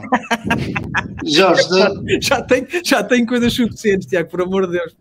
Jorge, deixa-me fazer duas perguntas. Um, ehm, que falaste da CMTV, pronto, eu não quero ser uma Tânia Laranja, uh, até porque ela não me deixou explicar uma situação que eu acho que é importante. Nós sabemos que tu nesta fase não, não podes uh, detalhar uh, as evidências que tens, portanto, as provas que tens, mas o que é que podes dizer em relação à prova documental e testemunhal que tens? Eu sei que muita prova tem que ser feita mesmo em tribunal, mas uh, o que é que podes dizer sobre isso? Porque é uma questão que, que, muitos benfiquistas têm. E outra, também muito peculiar do nosso país, que é até que ponto confias na justiça portuguesa? Certo. Bom, eh, começando pela primeira pergunta, repara, eh, eu poder detalhar ou posso não posso? Eu, eu, se quiseres que eu diga, eu posso, mas não quero, não vou, por, por uma questão de estratégia processual, percebes? Quer dizer, a questão é, no processo uh, uh, chamado civil, ou seja, entre partes privadas, e naturalmente o Benfica é uma organização do lado público, é como disse o Rui há pouco, mas é uma associação privada, um, o, o, o, processo decorre de tal forma em que tu entras com uma ação e depois a, a, prova é produzida durante a ação. É completamente diferente de um processo de crime, em que de facto, já, já agora aqui uma, uma, uma, uma, nota, porque eu acho que isso é interessante, e eu não a percebi na altura, foi até um, dos advogados que trabalha comigo que me chamou a atenção e acho que ele tem razão. Eu acho que as perguntas da Tânia Laranjo, enfim, sem querer, sem querer dizer, por palavras na boca dela, mas tentando interpretar de boa fé o que ela estava a tentar fazer, uh, ela vem de, de uma perspectiva de alguém que acompanha, ela não é jurista que eu saiba, mas acompanha o processo de crime. E no processo de crime, de facto é normal, quando tu entras, o Ministério Público entra com uma acusação, a acusação já vem depois de uma investigação, entrevistas de testemunhas, com provas todas. E, portanto, a acusação, de facto, tem que conter todas as referências às provas. Tu dizes, aconteceu não sei o quê no dia X. É pá, tens de um documento qualquer, tens de uma testemunha qualquer, um depoimento qualquer. Portanto, isso de facto é verdade. E eu não me apercebi naquele debate, tal, talvez, não, atenção, não estou, estou aqui a, a, a, atribuir eventuais intenções nas perguntas, mas, mas uh, de uma forma benigna uh, de interpretar uh, as intervenções da, da, dessa jornalista, eu creio que é possível que ela estivesse a pensar no modelo do processo crime, em que quando entra uma acusação, ela já vem instruída com todas as provas. no processo civil, que é o que isto é, ou seja, entre duas partes privadas, uh, não é assim que acontece, não é suposto acontecer assim. E, portanto, entra uh, uma ação com os documentos que existem que, naquela fase, e depois, justamente, o processo existe para que se produza prova, prova testemunhal, prova de perícias, eventualmente mais documentos e por aí fora. Uh, e há outras formas, naturalmente, de, de, de produção de prova. Uh, e depois a própria audiência de julgamento. Um, e, portanto, aquilo que eu queria transmitir é, é, perfeitamente natural que não haja todas as provas no dia 1. Isto é normal. E, e há, é, agora, o que é que eu te posso dizer? Um, eu seguramente, com o perfil que tenho, com a experiência jurídica que tenho, com o tipo de casos que faço, e passa aí modéstia, ou se quiseres a falta de modéstia, com, com o currículo que tenho, não, não, não, não entraria com esta ação e não faria alegações uh, de, de, graves, uh, que eu sei que são graves, sem, sem, ter, uh, sem ter prova. Pronto, é isso que eu te posso dizer. Um, e no momento adequado, a prova será feita. No momento processualmente adequado. É isso que eu te posso dizer. Oh, Jorge. Uma pergunta um, portuguesa. Era, sim. eu ia dizer o seguinte: para, eu tenho. eu, como pessoa que trabalha na área do direito, eu, eu tenho, acho que, acho que a justiça portuguesa uh, tem, um, em, em, muito, em grande dimensão, uma imagem para o público em geral. E atenção, que eu não sou, eu não faço prática, não tenho prática forense tribunal em Portugal sequer. Portanto, não, não faço isso, uh, mas naturalmente sou uma pessoa do mundo do direito e, portanto, formada em Portugal e comunico com, com o sistema, com o sistema de justiça português, mas não, não, estou nele durante todo o dia. Portanto, em certo sentido, tenho quase uma visão de um leigo também, no sentido em que não, não exerço advocacia em Portugal. Agora, eu diria que acho que tem uma fama muito mais negativa do que, do, do que de facto, na verdade, uh, uh, uh, como o sistema funciona. Eu acho que o processo criminal, o processo crime, é muito complicado porque demora anos e anos e anos e há uma sensação de que não há justiça, não se faz justiça, demora cinco. Quer dizer, aquela, aquela leitura daquela, daquele despacho, daquela decisão pelo Ivo Rosa é, é, é, gozar com o país, é gozar com o país, literalmente. Eu acho que toda, quase toda a gente que viu que ele sentiu isso, uh, e foi um péssimo exemplo daquele juiz, quanto a mim, na minha avaliação em particular. Mas eu acho que a enormíssima maioria dos juízes são pessoas sérias, focadas na justiça, que querem resolver problemas das pessoas e, e por aí fora, percebes? E, portanto, eu, eu não tenho uma imagem assim tão negativa da justiça, em particular no caso da justiça civil, ela avança bastante mais rápido. Ah, talvez há 5, 10 anos tivesse maiores problemas, houve algumas reformas que eu acho que são positivas, e portanto uma ação civil não demora 7, 8 anos. Não é? Vamos ver o que é que diz o Luís Vieira. Estava, estava alguém a perguntar se tu, eh, se tu uh, tens fé que esta ação uh, seja julgada ainda durante uh, conclu sua conclusão durante este mandato tenho. de Luís Filipe. É uma resposta objetiva, tenho, tenho sem dúvida. Acho que esta ação civil vai ser julgada se chegar ao fim, espero que chegue, naturalmente, como eu disse, eu te retiro no dia seguinte em que o estado do Campeonato do Benfica, mas chegar ao fim, um, ela vai ser julgada em primeira instância, seguramente, antes, de, antes de, do final do mandato. Pois, oh, oh, Jorge, eu ia, ia justamente. Portanto, uh, tem, desculpa, isto acho importante. Tem confiança na justiça, é, é, é, é a resposta. É evidente que a, a, justiça portuguesa tem falta de recursos, tem alguns problemas endémicos e por aí fora. Mas, uh, uh, acima de tudo, tem confiança que a enormíssima maioria dos juízes fazem o seu trabalho de uma forma isenta, Uh, e, e, profissional uh, e que uh, e espero que isso aconteça neste caso, estou, estou confiante que isso possa acontecer neste caso. Desculpa. Uh, certo. Uh, não, eu ia, ia, justamente tocar nesse ponto porque uh, já houve várias pessoas a fazer a questão, alguns fizeram-me chegar também, um, e, e, que tem a ver justamente com isso. Todos nós vimos os Ives Rosas desta vida e sabemos que, mesmo com essa confiança no, no sistema de justiça, uh, que eu pessoalmente também partilho, uh, sabemos que nem todos os funcionários de, de, da grande máquina da justiça uh, podem ter essa honradez de, de, princípios e de funções. Depois sabemos o que são as habituais táticas com os recursos e os adiamentos e treta por uma linha. Um, disseste uma coisa que, que a mim pessoalmente me faz sentido, que é quando se chega a um determinado limite e para ti foi atingido em que consideramos que o aparelho não está a funcionar, uh, portanto resta-nos uh, a via judicial uh, e portanto só faz sentido a tua ação com essa expectativa natural e normal de que ela produza efeitos. e portanto Tu há pouco disseste que, que sim, que tens, tens uh, confiança de que será julgado em tempo útil, uh, tendo em conta uh, todo este, tu, tudo aquilo que nós sabemos que, que, se passa e que vemos acontecer na Justiça, tendo em conta que Luís Filipe Vieira disse que este seria o seu último mandato e tendo em conta que as eleições foram em outubro, portanto, pouco mais de meio ano já passou tu achas efetivamente para uma, para uma ação desta, desta magnitude, os três anos e pouco que faltam de mandato serão efetivamente suficientes? Em que é que se baseia essa, essa tua expectativa? Porque eu não sou legalista, não tenho formação na área, mas para quem vê de fora o, o, nosso aparelho de justiça a funcionar, olha para uma ação previsivelmente desta dimensão, desta complexidade e pensa: ah, isto é mais uma operação Marquês. Certo. Uh, portanto, é, é esse, esse faz, ao fim e ao cabo, faz-nos acreditar ou faz-nos ver quais é que são uh, uh, os méritos que tu, que tu elencas e que acreditas para que, para que isto possa ser uma coisa em tempo útil. Certo.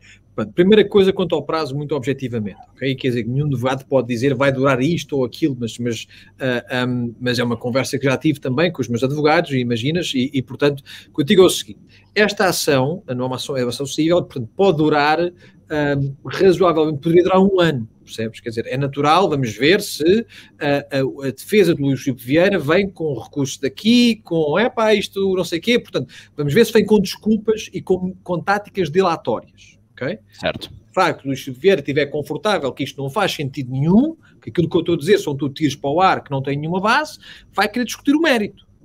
Certo. Porque se está convencido que vai ganhar no mérito, então vamos discutir o mérito para arrumar disto uma vez por todas.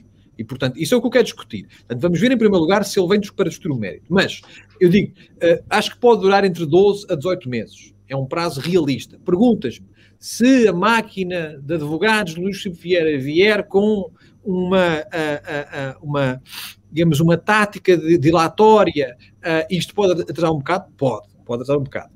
Uh, mas vamos ver como é que isso, vamos ver, vou esperar por aí, quer dizer, não dar agora a divulgar estratégias processuais e ideias, vamos ver.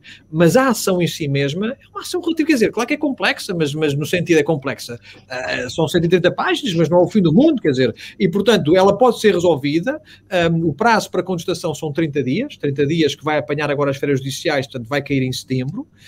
depois disso haverá uma audiência preliminar com o juiz, enfim, definição de temas de prova e por aí fora, e portanto ela pode no ano estar resolvida, um ano 18 meses. Uh, essa, essa, é a resposta à tua pergunta, a eh, resposta direta, ok? Resposta direta. Mas há uma resposta, deixa-me só dizer isto, Rui, que eu acho que é importante. Mas há aqui um aspecto que é muito importante. Um, e que eu acho que não é intuitivo, e é normal que não seja intuitivo para quem não faz estratégia judicial e processual, etc. Que é o seguinte: o Benfica tem eu creio que a maior máquina, o Benfica, quer dizer o Luís Filipe Vieira, mas o Benfica pelo seu peso não é contra clube, mas o, o Luís Filipe Vieira, a, a, em cima da marca Benfica, tem, na minha avaliação, a maior máquina de impacto mediático, não vou chamar só propaganda, mas impacto mediático em Portugal. E, portanto, qualquer notícia, qualquer notícia de coisa mais, coisa mais grave que possa acontecer, Comissão Parlamentar de Inquérito, gravíssimo, teve ali uma, duas semanas na, na, na, no ciclo noticioso e depois desaparece, certo? E é assim que as coisas acontecem. Quer dizer, nós durante a época já houve, houve uma altura, ao fim de quatro ou cinco vitórias, que já nos queriam fazer acreditar que a época tinha corrido muito bem e que afinal o problema foi só o Covid. E, e aquilo estava a pegar. Aquilo estava a pegar. Até depois perdemos aquele jogo. E portanto, o que eu digo é o seguinte: há, há, há uma grande facilidade, na ausência de uma ação judicial, há uma grande facilidade de retirar notícias do ciclo noticioso. Elas desaparecem. As dificuldades desaparecem. E aquilo que eu acho que as pessoas não entendem naturalmente ou intuitivamente, e é normal, atenção, que, não, que não trabalham nesse meio, é o seguinte: a ação não se vai embora. Percebes? E portanto, estás-me a perguntar, mas vai-se resolver em um ano e meio, são dois anos, são é um ano. Mas repara, da perspectiva de Luís Filipe Vieira, a ação não se vai embora, Carlos. Está ali. Ele tem que responder. Alguém imparcial vai decidir. Vai haver momentos processuais de produção de prova. E, portanto, ele não consegue controlar essa agenda. Estás a ver o que eu digo? E, certo, o, o, aquele controlar da narrativa que é, que é habitual. Disto, que é manter, manter estes temas na ordem do dia, e não é porque eu quero mediatismo, não é por isso. É porque é importante lembrar aos benfiquistas. Tu repara o seguinte: antes desta ação aparecer, passa em modéstia, o tema das eleições já lá ia. Já lá ia, já ninguém falava das eleições Já se viu o vieirismo falar da, das eleições como o ato mais democrático possível e com a enorme legitimidade que o Luís Vieira teve durante dois terços.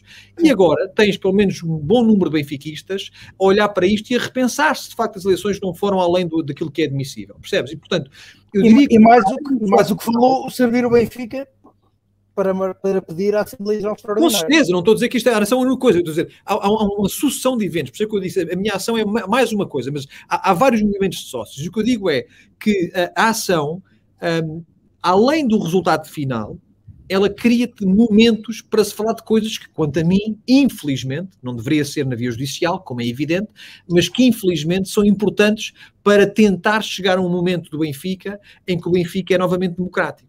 Não, acima de tudo, não pode desaparecer do radar, e nós temos debatido isso aqui semana após semana, a, a necessidade de transparência uh, e igualdade no Benfica, a igualdade no que toca a processos eleitorais e transparência no que toca a qualquer tipo de votação. Portanto, Mas, ok, uh, deixa-me dar um exemplo, porque eu agora quero voltar a um tema que, que o Tiago tinha falado há pouco, uh, e, e, que eu acho que é um tema que expressa bem um, o dilema, este dilema das pessoas sentirem acho eu, muita gente, de facto, alguma coisa tem que ser feita, mas, uh, uh, mas será que esta ação é a coisa certa? Porque repara, vais ter aqui os vieiristas empedernidos, aquelas pessoas que nunca vão aceitar rigorosamente nada contra o presidente, que confundem o presidente com, com, com o clube. Vais ter os antivieristas, uh, pessoas que de facto estão muito desgastadas com o que se passa e, e, que sentem nesta ação uma, uma, uma manifestação daquilo que essas pessoas já sentem há muito tempo.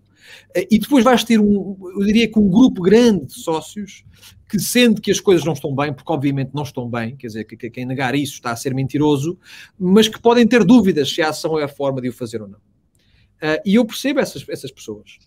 E, e, aquilo que eu gostava de transmitir a esse grupo em particular é o seguinte: uh, vamos pensar no exemplo da Assembleia Geral Extraordinária, ok? Porque repare, podemos dizer assim: o lugar adequado para discutir os temas dos sócios é com os sócios da Assembleia Geral.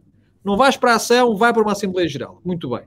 Serviu Benfica fez o quê? Convocou uma Assembleia Geral, passou pelo processo das candidaturas e por aí fora. Uh, uh, foram ratificadas, ou no fundo confirmadas, uh, a legalidade e, a, e, a, e, o número, e o número necessário das assinaturas. E continuas hoje sem ter a menor ideia se vai ser convocada a Assembleia Geral, quando aconteça o que acontecer, Carlos, quanto a esta Assembleia Geral, já temos uma indicação indelével, inegável, de que houve pressões do Presidente para que ela não se realizasse nos termos em que o anterior Presidente da Mesa entendeu Sim, adequado. A missão do professor Rui Pereira deixou isso bem claro. Isso já temos. E, portanto, repara, vamos, vamos, vamos lá isto mais à frente. Vamos imaginar que agora não há Assembleia Geral. Ou que há uma Assembleia Geral que é mais uma fantochada. Eu não quero pôr aqui o Sr. Benfica, nem o Tiago, nem outros aqui em xeque. O que eu digo é o seguinte: qual é que é o próximo passo? Porque eles fizeram tudo bem. Ou seja, eu posso ser o radical, deixa-me ser o radical, posso ser, posso ser o radical que entra com a ação. Eles fizeram tudo bem, passaram os procedimentos todos. Uh, uh, qual é que é o próximo passo? É dar entrevistas? Percebes? Portanto, a única coisa que eu estou a dizer, eu não quero ter razão, repare, eu espero estar errado. E se eu estiver errado e as coisas funcionarem, eu já disse, eu tiro a minha ação quando eu estiver a sair. Mas se eu estiver certo, e o clube estiver completamente tomado, Benfica TV, Assembleia Geral, o resto da direção, atenção, há membros da direção que não podem estar confortáveis com esta situação, situação como é evidente. Mas se eu tiver certo que o clube está completamente tomado, qual é que é a solução? Digam-me qual é a solução. Jorge, uma pergunta admites, conforme aqui falou uma pessoa, uh, chamar uh, Rui Pereira como testemunha? Não vou falar sobre nada, Rui, que seja estratégia processual.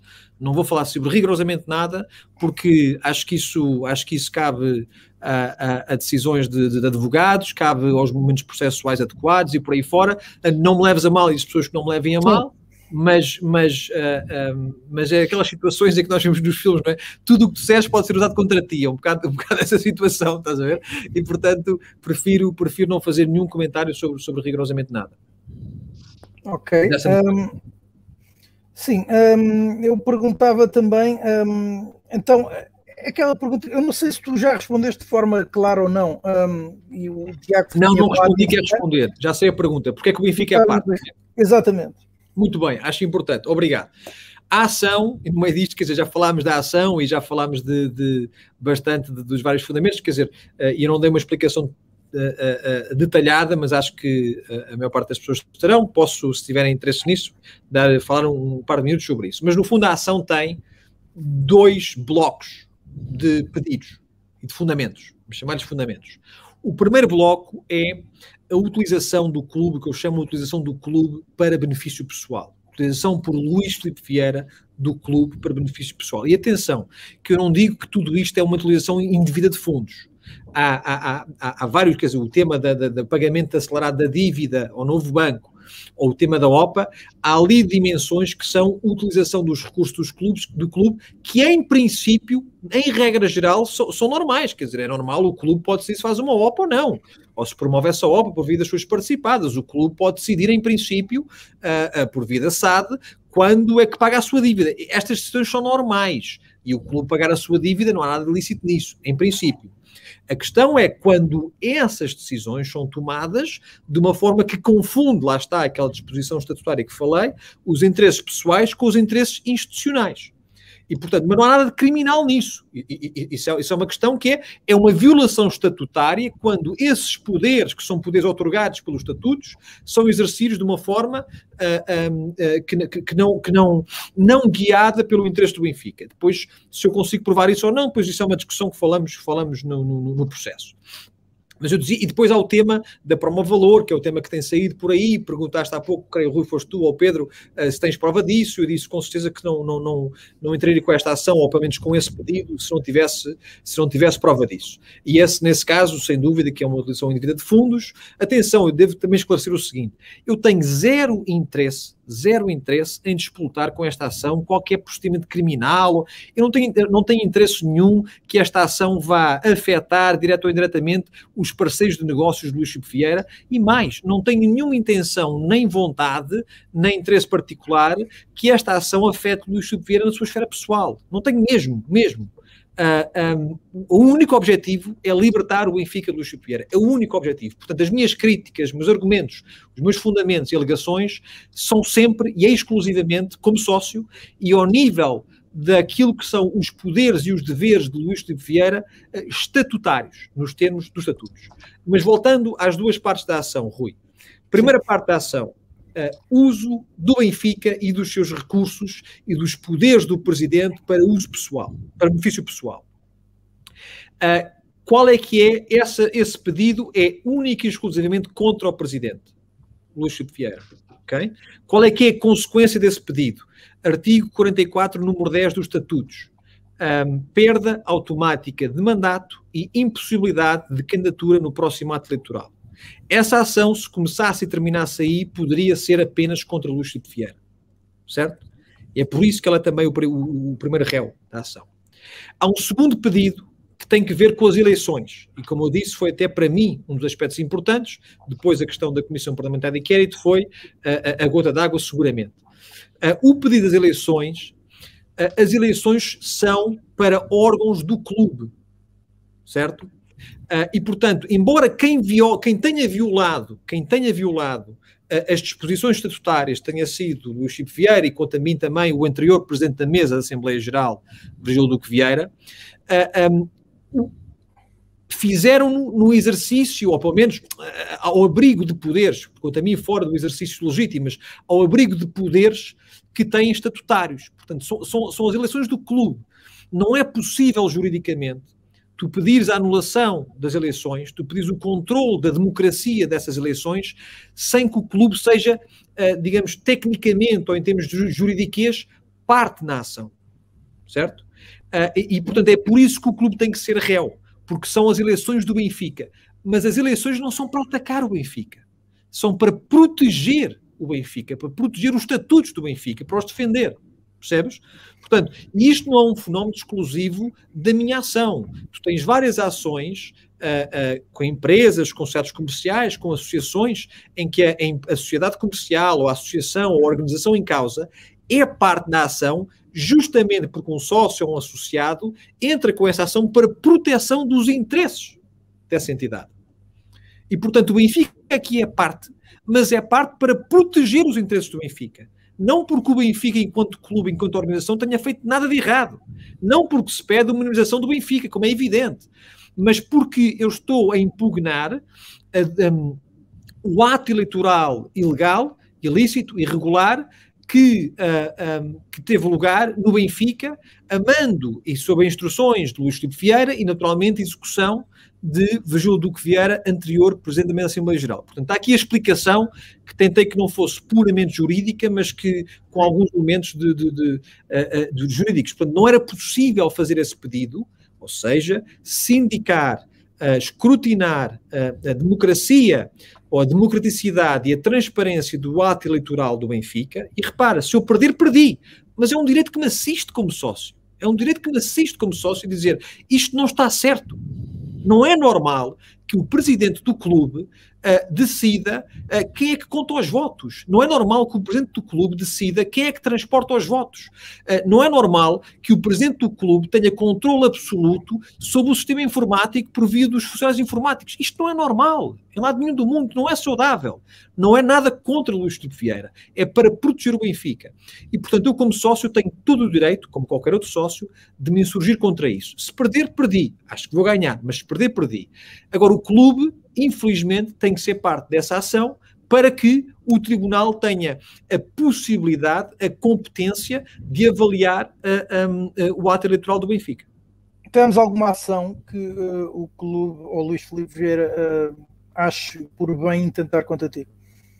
Não, não temo. farão o que entenderem. é uma decisão, é uma decisão deles. Um, nesta fase, se quiseres, do virismo, já nada me surpreende acho que um, acho que há bastante, claro que vão, digamos, tentar publicamente desmerecer a ação, dizer, ah, este é cunhado do outro, ou vão dizer, ah, esta ação não, não faz sentido nenhum, depois pagam aí uns comentadores para virem dizer que a ação não tem mérito, portanto, esse tipo de propaganda vão fazer e nós já sabemos que a fazem regularmente. Uh, tem alguma dificuldade, porque de facto a ação está bem montada, uh, uh, está montada, por, foi feita por pessoas que, que, entendem de direito e que entendem de Benfica. Um, agora, eu acho que sob essa aparência de desinteresse que seguramente virá, né? vamos ver aquela entrevista do Luís Chico Vieira que está, foi desmarcada agora, mas que seguramente terá um comentário negativo ou até quase um chutar para canto em relação a esta ação, dizer que não tem importância nenhuma, por trás dessa capa e dessa aparência, eu não tenho dúvida nenhuma que há enorme preocupação. Nenhuma. Que há enorme preocupação. E aqui volto ao ponto contigo, Carlos, que é o seguinte: porquê? Porque pode ser um ano, podem ser 18 meses, até podem ser dois anos, mas a decisão vai chegar a decisão vai chegar. Estás a perceber? E isto vai ter que ser avaliado. Vai ter que ser avaliado e não é por jornalistas, não é por jornalistas que são comissionistas. Vai ter que ser avaliado por um órgão independente. E, portanto, acho que há bastante preocupação. Uh, agora, vamos ver, Rui, o que eles fazem, isso é, isso é com o Benfica, quer dizer, não, não desculpa, é com, com o Luís Chico Vieira e com os seus advogados. Um, e não, não vou entrar nessa estratégia. Evidentemente que se entrarem com alguma ação uh, contra mim a título pessoal, eu vou ter que me defender, e o que eu te posso dizer já é o seguinte: uh, uh, na minha defesa, na minha defesa, seguramente vai ajudar a produzir mais rapidamente prova. a prova. E, portanto, isso também é com eles, é a estratégia, é a estratégia de contencioso deles. Jorge, há aqui uma pergunta uh, que eu coloco agora aqui no insersor, que este utilizador uh, faz a pergunta, eu não sei se até que ponto é que a pergunta tem sentido ou não, uh, mas acho-a de certo modo relevante se isto deve ser solicitado, isto também acaba por ter a ver um pouco com o pedido da Assembleia Geral do Extraordinária relativamente ao processo. isto que está aqui escrito faria sentido na ação que interpuseste? Poderia ser, poderia ser um pedido, um, não foi um pedido, por razões também, vou voltar a dizer, alguns aspectos processuais que não, não, não, não, não creio que sejam uh, um, necessários e uh, uh, divulgar, mas, mas, ou seja, a pergunta faz sentido, todo o sentido, pois. poderia ser um pedido. Uma das razões foi até para o, para o Tiago não ficar chateado comigo, porque repara, eles tiveram este trabalho todo, tiveram este trabalho todo com a Assembleia Geral Extraordinária e depois isso era pedido, não, não, estou a brincar com, esta, com, esta, com este comentário, mas há de facto alguma, alguma sobreposição, não é, com aquilo que, não, não é total, mas há alguma sobreposição com aquilo que foi pedido uh, na Assembleia Geral, embora de facto não tivesse, não tivesse sido feito esse pedido que chamam aqui de reserva das urnas ou da aparência das urnas. Mas, para responder à tua pergunta, é, é, é, um pedido que poderia ter constado e é um pedido que pode vir a constar um dia mais tarde na ação. Neste momento não consta. mas que faz sentido a pergunta, faz, parece-me sim, senhor, cabe dentro do escopo, digamos assim, dos pedidos contempláveis. Ora, eh, eu acho que já fiz perguntas suficientes, não sei se o Pedro, o Carlos e o Tiago uh, querem também juntar mais perguntas relativamente, pelo menos este processo. Eu, eu queria só reforçar aqui uma coisa que o Jorge disse. Eu queria, eu queria reforçar aqui uma coisa que o Jorge disse. Eh, é óbvio que o, que o Servir Benfica, quando avançou primeiro para um pedido de esclarecimento pela mesa sobre o processo eleitoral de 2020, que depois foi rejeitado o primeiro e fomos interpelados para, para avançar com uma Assembleia Geral Extraordinária, tentámos avançar pelo processo, como eu já disse, de fazer o processo todo estatutariamente que nos era possível. A partir do momento que isso um, também uh, nos está a ser vedado e, portanto, uh, infelizmente tememos que seja isso que vai acontecer, infelizmente só, só o último recurso é aquele que uh, o Jorge acabou por seguir por outras vias.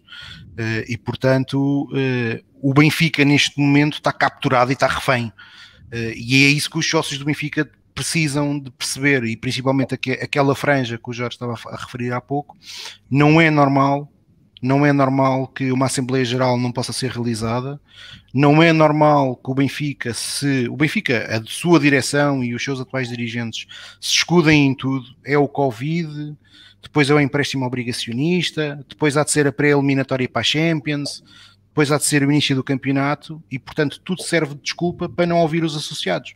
Nós já na semana passada tivemos a, a votação do orçamento. No ano passado, no orçamento ordinário de junho e depois no, na Assembleia Geral de setembro, eh, entendeu-se que de facto as condições, até porque era, era algo que era novo para nós da pandemia, evitava, evitava que pudesse ou aceitou-se que a Assembleia Geral não tivesse uma presença física como era, como era habitual, mas depois disso já tivemos o Vitória Sport Clube em Portugal a realizar uma Assembleia Geral extraordinária ao ouvir os seus associados no estádio.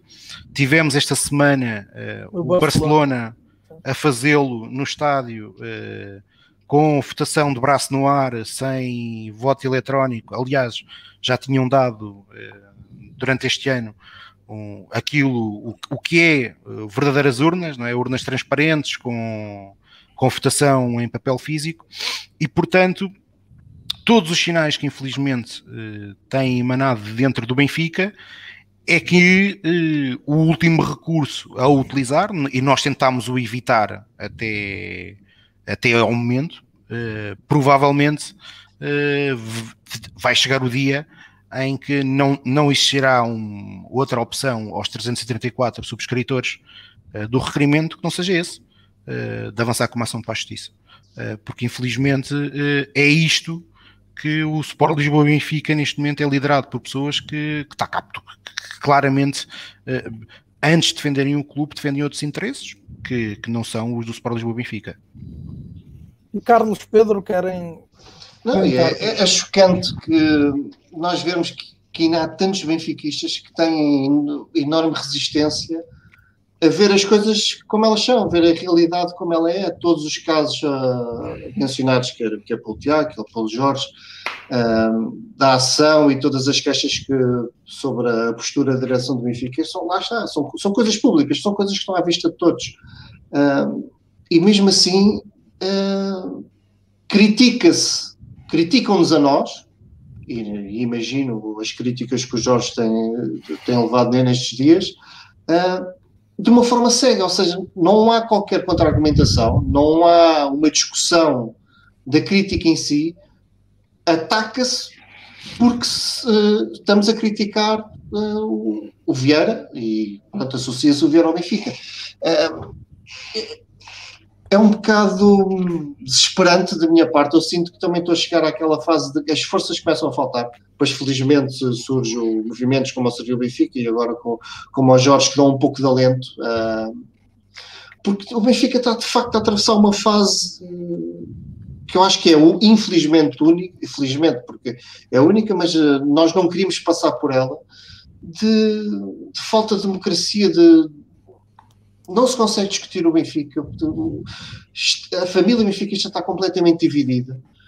E, e de um, mas de um lado defende-se uma pessoa, defende-se de forma cega uma pessoa que, não se olhando ao mérito da crítica, não se olhando aos casos concretos, não, há uma falta de capacidade crítica de quem está do lado do, do Luís Filipe Vieira, em comentar coisas tão básicas como a, que se passou na, na Comissão Parlamentar de Inquérito.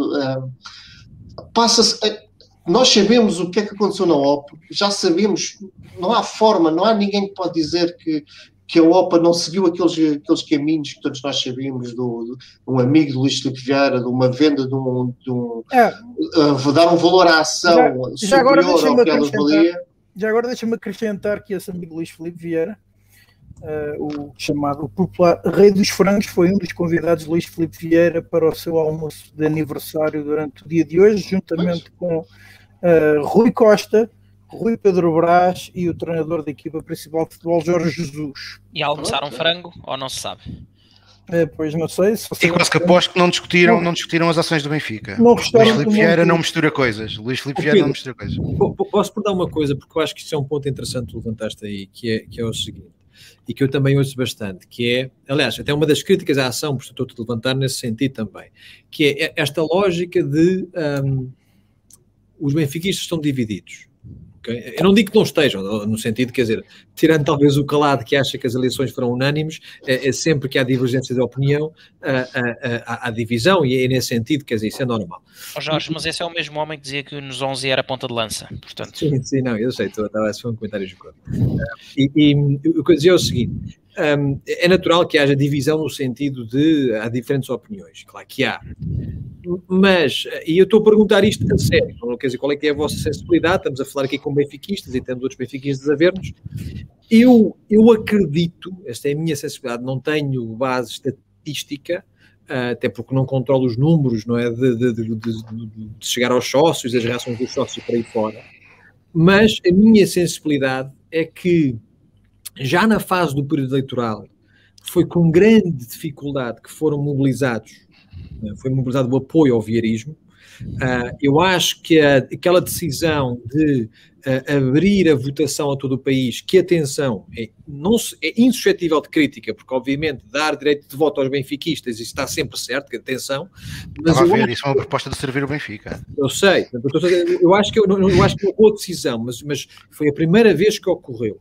E, e, eu estou convencido que houve ali alguma estratégia eleitoral por detrás. Mas o que eu digo é que um, acho que já houve alguma dificuldade em movimentar, e, e, como eu digo, como eu não confio, confio de bola zero nos resultados que foram publicitados das eleições, quer dizer, a ideia de que bateu-se o recorde, quase duplicou-se o número de votantes históricos do Benfica, porque as pessoas no meio da pandemia queriam mesmo era sair à rua para dizer, epá, este tipo está cá há 20 anos, nós queremos mesmo que ele fique cá, isto, isto, não faz sentido nenhum quanto a mim. Agora. Sentido uh, faria, oh Jorge, peço desculpa até interromper. Sentido faria. Se ele tivesse sido tricampeão da Europa, epá, eu até acredito, tivesse aparecido um maluco qualquer a dizer que queria tirar o presidente tricampeão da Europa do Benfica, eu até entenderia que as pessoas. Sim, mas, depois de 60 anos. Era tão óbvio que ele ganharia que não havia necessidade de mobilização, só claro. da perspectiva humana, não é? Uh, agora, ou de ciência eleitoral, o que eu digo é o seguinte, para voltar ao teu ponto, Pedro. Portanto, eu acho que há, isto sendo mais objetivo, mais direto, acho que há uma há um progressivo decréscimo de verdadeiros defensores uh, uh, uh, de Luís Vieira desinteressados. Atenção, temos a máquina de propaganda, claro, temos os aliados, os consultores, aquela gente toda que depende, direto ou indiretamente, do Chico Vieira, isso sem dúvida, não é? Mas esses temos de descontar para efeitos desta conversa. Até podem ser benfiquistas, mas para efeitos desta conversa temos de descontar.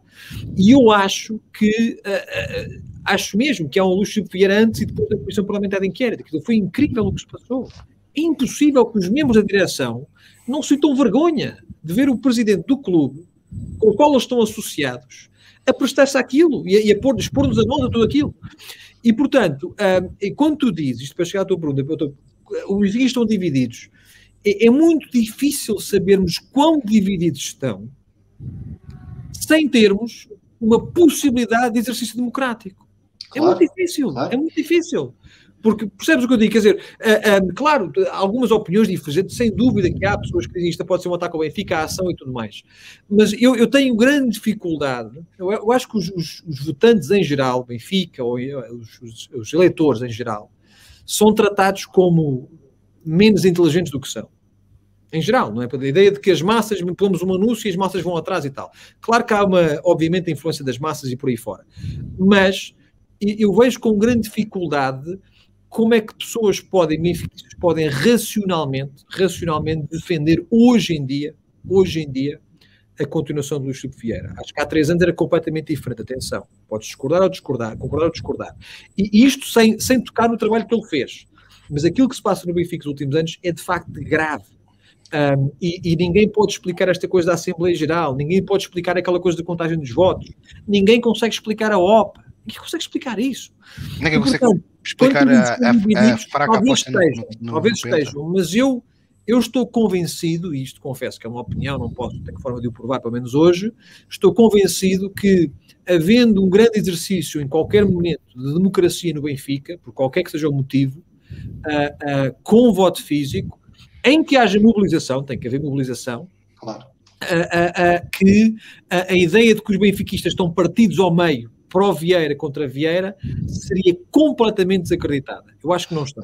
Eu acho eu, que não, é a minha já, convicção. Sim, eu, eu, concordo e é, é, perfeitamente notório que aqueles 90% de apoio que o Luís Filipe Vieira tinha há uns tempos atrás, neste momento não, não existem. Mesmo os resultados do, do João Noronha Lopes, mesmo assumindo que não foram os resultados uh, 100% fidedignos, demonstra que o, o, apoio popular do Luís Filipe Vieira já não é tão, tão forte como era antigamente. Uh, eu quero muito acreditar que muita gente mudou de ideia, uh, começou a perceber todas estas questões da OPA, da, da Comissão Parlamentar de Inquérito e todos os outros uh, atos de gestão de, da direção presidida pelo Luís Vieira e pelo próprio Luís Vieira, que se foram a base para mudar de opinião. Mas também sei, infelizmente, que muita gente anda ao sabor da bola, se bate no posto claro. ou se entra. Certo, certo. Uh, e infelizmente para todos nós, os resultados desportivos nos últimos tempos foram, infelizmente, são o que nós sabemos, e o facto de desta vez não haver desculpas, ou seja, o investimento desportivo foi tão grande para tão fracos resultados que há muita gente a desistir de Vieira e a considerar que o mandato de Vieira uh, que, o, que o Renato Vieira já, já deve ter chegado ao fim por causa de, desta situação. Mas eu honestamente gostava que a grande maioria mudasse de opinião por tudo isto nós estamos a dizer extra desporto, porque a bola entrar ou não entrar acontece, é futebol, claro que nós podemos criar condições para a bola entrar mais vezes do que bater no poste, mas eh, coisas como a OPA, coisas como a comissão do foi Já agora, Pedro, posso uma coisa sobre isso, porque até alguém mandou um artigo um pouco até, para mim ridículo, do Pragal Classe no Benfica, eh, no Jornal do Benfica, ah, sim, que, em, em, em que se dizia que a grande crítica da minha ação um, a, a Luís Filipe Vieira era que não ganhámos o Penta. Isso é obviamente uma descaracterização uh, desonesta, acho que é desonesta intelectualmente da, daquilo que é a ação, não é isso que a ação diz. E já agora devo dizer, quer dizer, a, a ação de facto um, uh, aproveita, se quiseres, podes chamar populista, uh, aproveita ou enfatiza, enfatiza aquilo que foi para nós benfiquistas um, a estupefação naquele verão de 2017 de porque é que, porque é que desinvestimos na equipa. Quer dizer, o que é que aconteceu? De facto, essa estupefação é enfatizada na ação. Um, agora, obviamente que eu nunca critico um presidente só por, seguramente não numa ação judicial, por ganharmos claro, ou não ganharmos um título, até porque aí, uh, se, se íamos para o Penta, era porque vinhamos do Tetra, então tínhamos ganho quatro. Não é essa a questão. Aquilo que eu acho que a análise dos números, que é bem objetiva, é bem objetivo, isto não é um castelo de cartas, é uma análise bem objetiva dos números, mostra é que a cronologia paralela do a, a sufraguidão com que o Benfica, de repente, em 2015, se nos lembrarmos, é pá, temos é que pagar a dívida ao novo banco. Isto agora é que é a prioridade absoluta do Benfica. E que nós, benfiquistas, nunca percebemos. Vou dizer uma coisa que é interessante, que é, há várias partes da ação em que eu já, digamos, tinha essa visão, como benfiquista, acompanhando e tudo mais, e, e, portanto, claro, fui buscar materiais e prova que pudesse suportar. Um, esse tema do pagamento da dívida era algo que estava pouco claro para mim. Ou seja, uh, e que sempre me cheirou mal, que eu nunca consegui perceber o que é que era aquela opção com a dívida, até porque pagámos a dívida do novo banco, mas a dívida bancária total desceu muito pouco. Desceu um pouquinho, mas desceu muito pouco. Portanto, porquê é que estamos a pagar a dívida bancária e porquê especialmente... Olha, a, a, a, dívida líquida. E, e não, te perdas, não perdas no teu raciocínio, porque a propósito disso, a BTV e a propósito do aniversário de Luís Filipe Vieira, publicou, uh, ou publicou não, durante o seu uh, bloco informativo, uh, colocou isto que eu vou, vou, colocar aqui. É um momento desportivo também, ao fazer uma junção. Um, e portanto, isto a propósito do aniversário de Luís Filipe Vieira, eu pergunto-vos onde é que vocês acham que foi parar um, tudo isto? Um, uma vez que o Benfica ser o quarto clube mais lucrativo no mercado de transferências em 2000, eh, ou no, no século XXI. Uh, Epá, eu soube isto agora, vou a caminho do Marquês, pá. E se isto não se deveria traduzir então um, numa maior pujança desportiva da parte do clube? Claro. Oh, oh, Rui, se, se, não me importas, eu vou, vou pegar nesta. Uh, epa, isto é, um, aliás, um dos fatores que eu discuto há ano tempo, cada vez que falo nesta temática, que é a tal inversão de valores que se deu no Benfica, em que o Benfica era um clube com uma vertente empresarial e passou a ser uma empresa que tem por ali um clube que às vezes o atrapalha. Um, e, justamente há bocado o Jorge falava, no, ao olhar à cronologia do, do que foi o não ataque ao Penta, um, que para quem olhou aos números, sabe que houve de repente uma pressa em fazer a antecipação do pagamento da dívida, porque estava a decorrer em paralelo uma reestruturação da dívida da, Promovalor, uh, e, portanto, e portanto, uh, lá está, são, são as, os tais, as tais coincidências cronológicas uh, do, dos marcos históricos da vida do clube e da vida do Luís Filipe Vieira empresário, que se misturam de forma perigosa e, e que não devia. E, portanto, eh, eu, eu também sou dos que considero. O, Jorge mencionou que há um, há, um, há um momento antes e depois da Comissão Parlamentar de Inquérito. Eh, eu, pessoalmente, uh, até acho que isto começa antes. Uh, e disse-o logo naquele que foi, se se recordam, a nossa primeira edição do Falar Benfica. Para mim, o momento de viragem é precisamente na época que deveria ter sido do Penta e que não foi. E que a partir daí tem sido um somatório de, de, de atos de gestão uh, inexplicáveis, uns atrás dos outros, uh, do, de, de, decisões uh, contraditórias umas às outras, uns zigue-zagues de estratégia que ninguém percebe. Um, dito isto, o que para mim é há aqui de verdadeiramente importante e que eu uh, espero que esta, que esta nossa conversa com o Jorge também tenha ajudado a, a esclarecer é o seguinte: um, há pouco o Jorge falou no, naquilo que são os, os adeptos ou o eleitorado benfiquista, se assim quisermos, um, e há três três tipos uh, que, não se misturam de algum modo uh, de eleitores. Há neste momento em que de alguma forma, infelizmente, o clube se confunde com, com, com o seu presidente, há os provieiristas, que esses, os mais empedernidos, sabemos que não vão mudar, seja que circunstâncias for, seja uh, apareçam as confusões e as OPAs e, e, e, as prestações em comissões parlamentares de inquéritos e os insucessos esportivos que surgirem. Uh, temos o polo oposto, os claramente anti-Vieira, que uh, também cai no outro erro no, de não lhe reconhecer o mérito que, que, qualquer benfiquista com um pouco de bom senso tem que reconhecer que ocorreu ou que decorreu no, nos primeiros mandatos. Uh, e depois há, para mim, a terceira, o terceiro tipo, que é nesses que eu pessoalmente me, me insiro e é, e, são, e é nesses que, que eu acho que residirá a, a, a, grande, a grande decisão e a mudança ou não do, dos tempos que aí vêm, que são aqueles que não são nem pró nem contra Vieira, mas são apenas e só por projetos do Benfica. E, portanto, o que urge aqui é o perceber as coisas. E, e nós saímos de um ato eleitoral onde por ausência total de debate eh, devido àquilo que foi a, a, a, a, posição assumida pelo, pelo candidato incumbente, chamemos-lhe assim, não houve espaço para debates, já falámos da falta de democracia na BTV, no Jornal do Benfica, não houve espaços para debate para, para conseguir confrontar projetos e debater ideias, e portanto acabou por ser uh, mais uma sessão de lavagem de roupa suja, onde obviamente mais ou menos legitimidade nos números, mais voto, menos voto, uh, há que reconhecer que estrategicamente uh, o presidente reinante teria sempre vantagem em manter aquele, aquele, aquela tática, não é? aquela abordagem ao ato eleitoral. Uh, e é esse terceiro tipo de benfiquistas que está ali, uh, não se querendo rever nem pró, nem anti, nada, mas sim em prol do Benfica. Uh, são esses que, que, precisam destes esclarecimentos, que precisam de entender.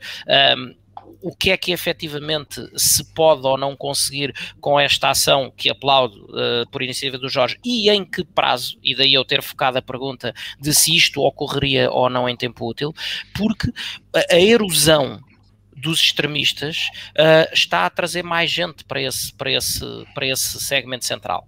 E é nesse segmento central que nós temos que perceber uh, e que falar claramente e que demonstrar aquilo que houver a demonstrar no que são os ilícitos de, do, do, poder reinante neste momento, nesta altura. Porque efetivamente é aí que se vai dar ou não, se não for essa a vontade das pessoas, é aí que se vai dar a mudança uh, de, de, rumo no clube. Agora, um, espero efetivamente que, como já disse aqui várias vezes, quando se, quando se analisou ou se tentou analisar ao detalhe o processo eleitoral, tudo aquilo que sirva para contribuir para a transparência no nosso clube é absolutamente fundamental. Dito isto, uh, espero bem que seja por que pressões forem. Uh, a Assembleia Geral Extraordinária que, se, que, seja marcada, que se realize em breve, já houve admissão do professor Rui Pereira, começa efetivamente a não haver mais espaço para outro tipo de adiamentos ou outro tipo de razões, uh, senão uh, terá que ser dirimido uh, através da, da, ação que o Jorge intentou, por, por não restar outro caminho. Eu sou daqueles que quero acreditar que ainda haverá espaço para, como o Jorge diz, retirar a ação, porque entretanto as consciências ou as vontades de, de, não enfrentar certo tipo de responsabilidades chegam, a, chegam a, a, à meta, digamos assim, e os órgãos tomam as atitudes que têm que tomar, que neste momento não vejo, não vejo, grande, não vejo grande, grande contexto para continuarem. Se assim não for, uh, espero efetivamente que o Jorge tenha razão no que diz relativamente à, à, ao que é a sua expectativa em termos de timings, uh, porque de outra forma antevejo que é mais uma guerra que, que, esta sim tem quartel, que serão os tribunais, mas que, que, se vai prolongar no tempo muito para lá do razoável, sendo que o grande prejudicado com tudo isso será sempre o Sport Lisboa e Benfica. Tiago, uh, queres comentar? Ou oh, Jorge, tu, uh, eu, eu cortei-te eu cortei o, raciocínio há pouco. Não, não, agora já perdeu. Não, não, não, não tem mal, oh, Rui, não era a coisa mais importante do mundo, era só, era só dizer, uh, acho que, enfim, geral, o que disse o Carlos parece-me bastante sensato, não, não, não vou comentar, mais do que dizer que, que, acho que falaste bem, Carlos, e concordo em geral com aquilo que disseste, e portanto agradeço também as palavras em relação à ação. Espero que tenha, não sei quanto tempo mais é que temos, mas espero que, se houver mais alguma questão sobre a ação, temos, Uh, uh, espero que, que, tenha, que ajude a esclarecer as pessoas. Quer dizer, eu percebo que é uma decisão difícil, eu percebo que não é uma coisa normal, uh, não acho nada disso. Isto não tem que ver com momentos de o Benfica, a bola entrou na barra, agora estamos na modo baixo, vamos mandar abaixo. Não tem nada a ver com isto. Esta, esta ação não, não, não tem que ver com o momento esportivo do clube, manifestamente. No meu caso, não, não tem que ver com o momento esportivo do clube. Um, mas voltando àquilo que eu gostava de dizer há pouco, Rui, não, não vou retomar todo o raciocínio, mas é apenas dizer que quando entrei de facto na preparação da ação e a pensar quais serão os fundamentos, porque eu admito isso na ação, a ação tem como objetivo, que eu digo várias vezes, libertar o Benfica de Luís Vieira, porque eu acho que ele é tóxico, eu acho que ele é prejudicial ao Benfica e, portanto, obviamente, libertar de uma forma lícita. Eu não vou, não vou fabricar prova, eu não vou mentir, eu não vou inventar coisas. Portanto, de uma forma lícita, libertar o Benfica de Luís Vieira. E, e, procurei os fundamentos jurídicos e factuais que me pareceram mais fortes, e eu dizia que para mim o que foi curioso foi essa a história de, de, pagamento da dívida eh, para mim estava mal contada, mas, mas eu não tinha a, a, percepção real de exatamente o que é que estava, quer dizer, nunca percebi o que é que foi aquela coisa de 2015 que começámos a querer pagar a dívida e tal. E, e foi depois de ver a Comissão Parlamentar de Inquérito, devo aqui confessar, já, já a ação tinha várias, estava bastante avançada, uh, uh, que de repente se fez luz foi depois de perceber a cronologia de reestruturação pessoal do Chico Vieira, que é a informação que nós não tínhamos acesso até à Comissão Parlamentar de Inquérito, e espero que saia, vai sair um relatório supostamente da Deloitte que nos vai dar mais informação ainda, esperemos que sim, mas já foram lidos vários documentos e, tanto houve bastante, bastante foco nisso naquela comissão. Foi depois de ver isso que eu entendi uh, uh, e que se fez luz relativamente àquilo que eu conhecia, que era a cronologia do mundo Benfica.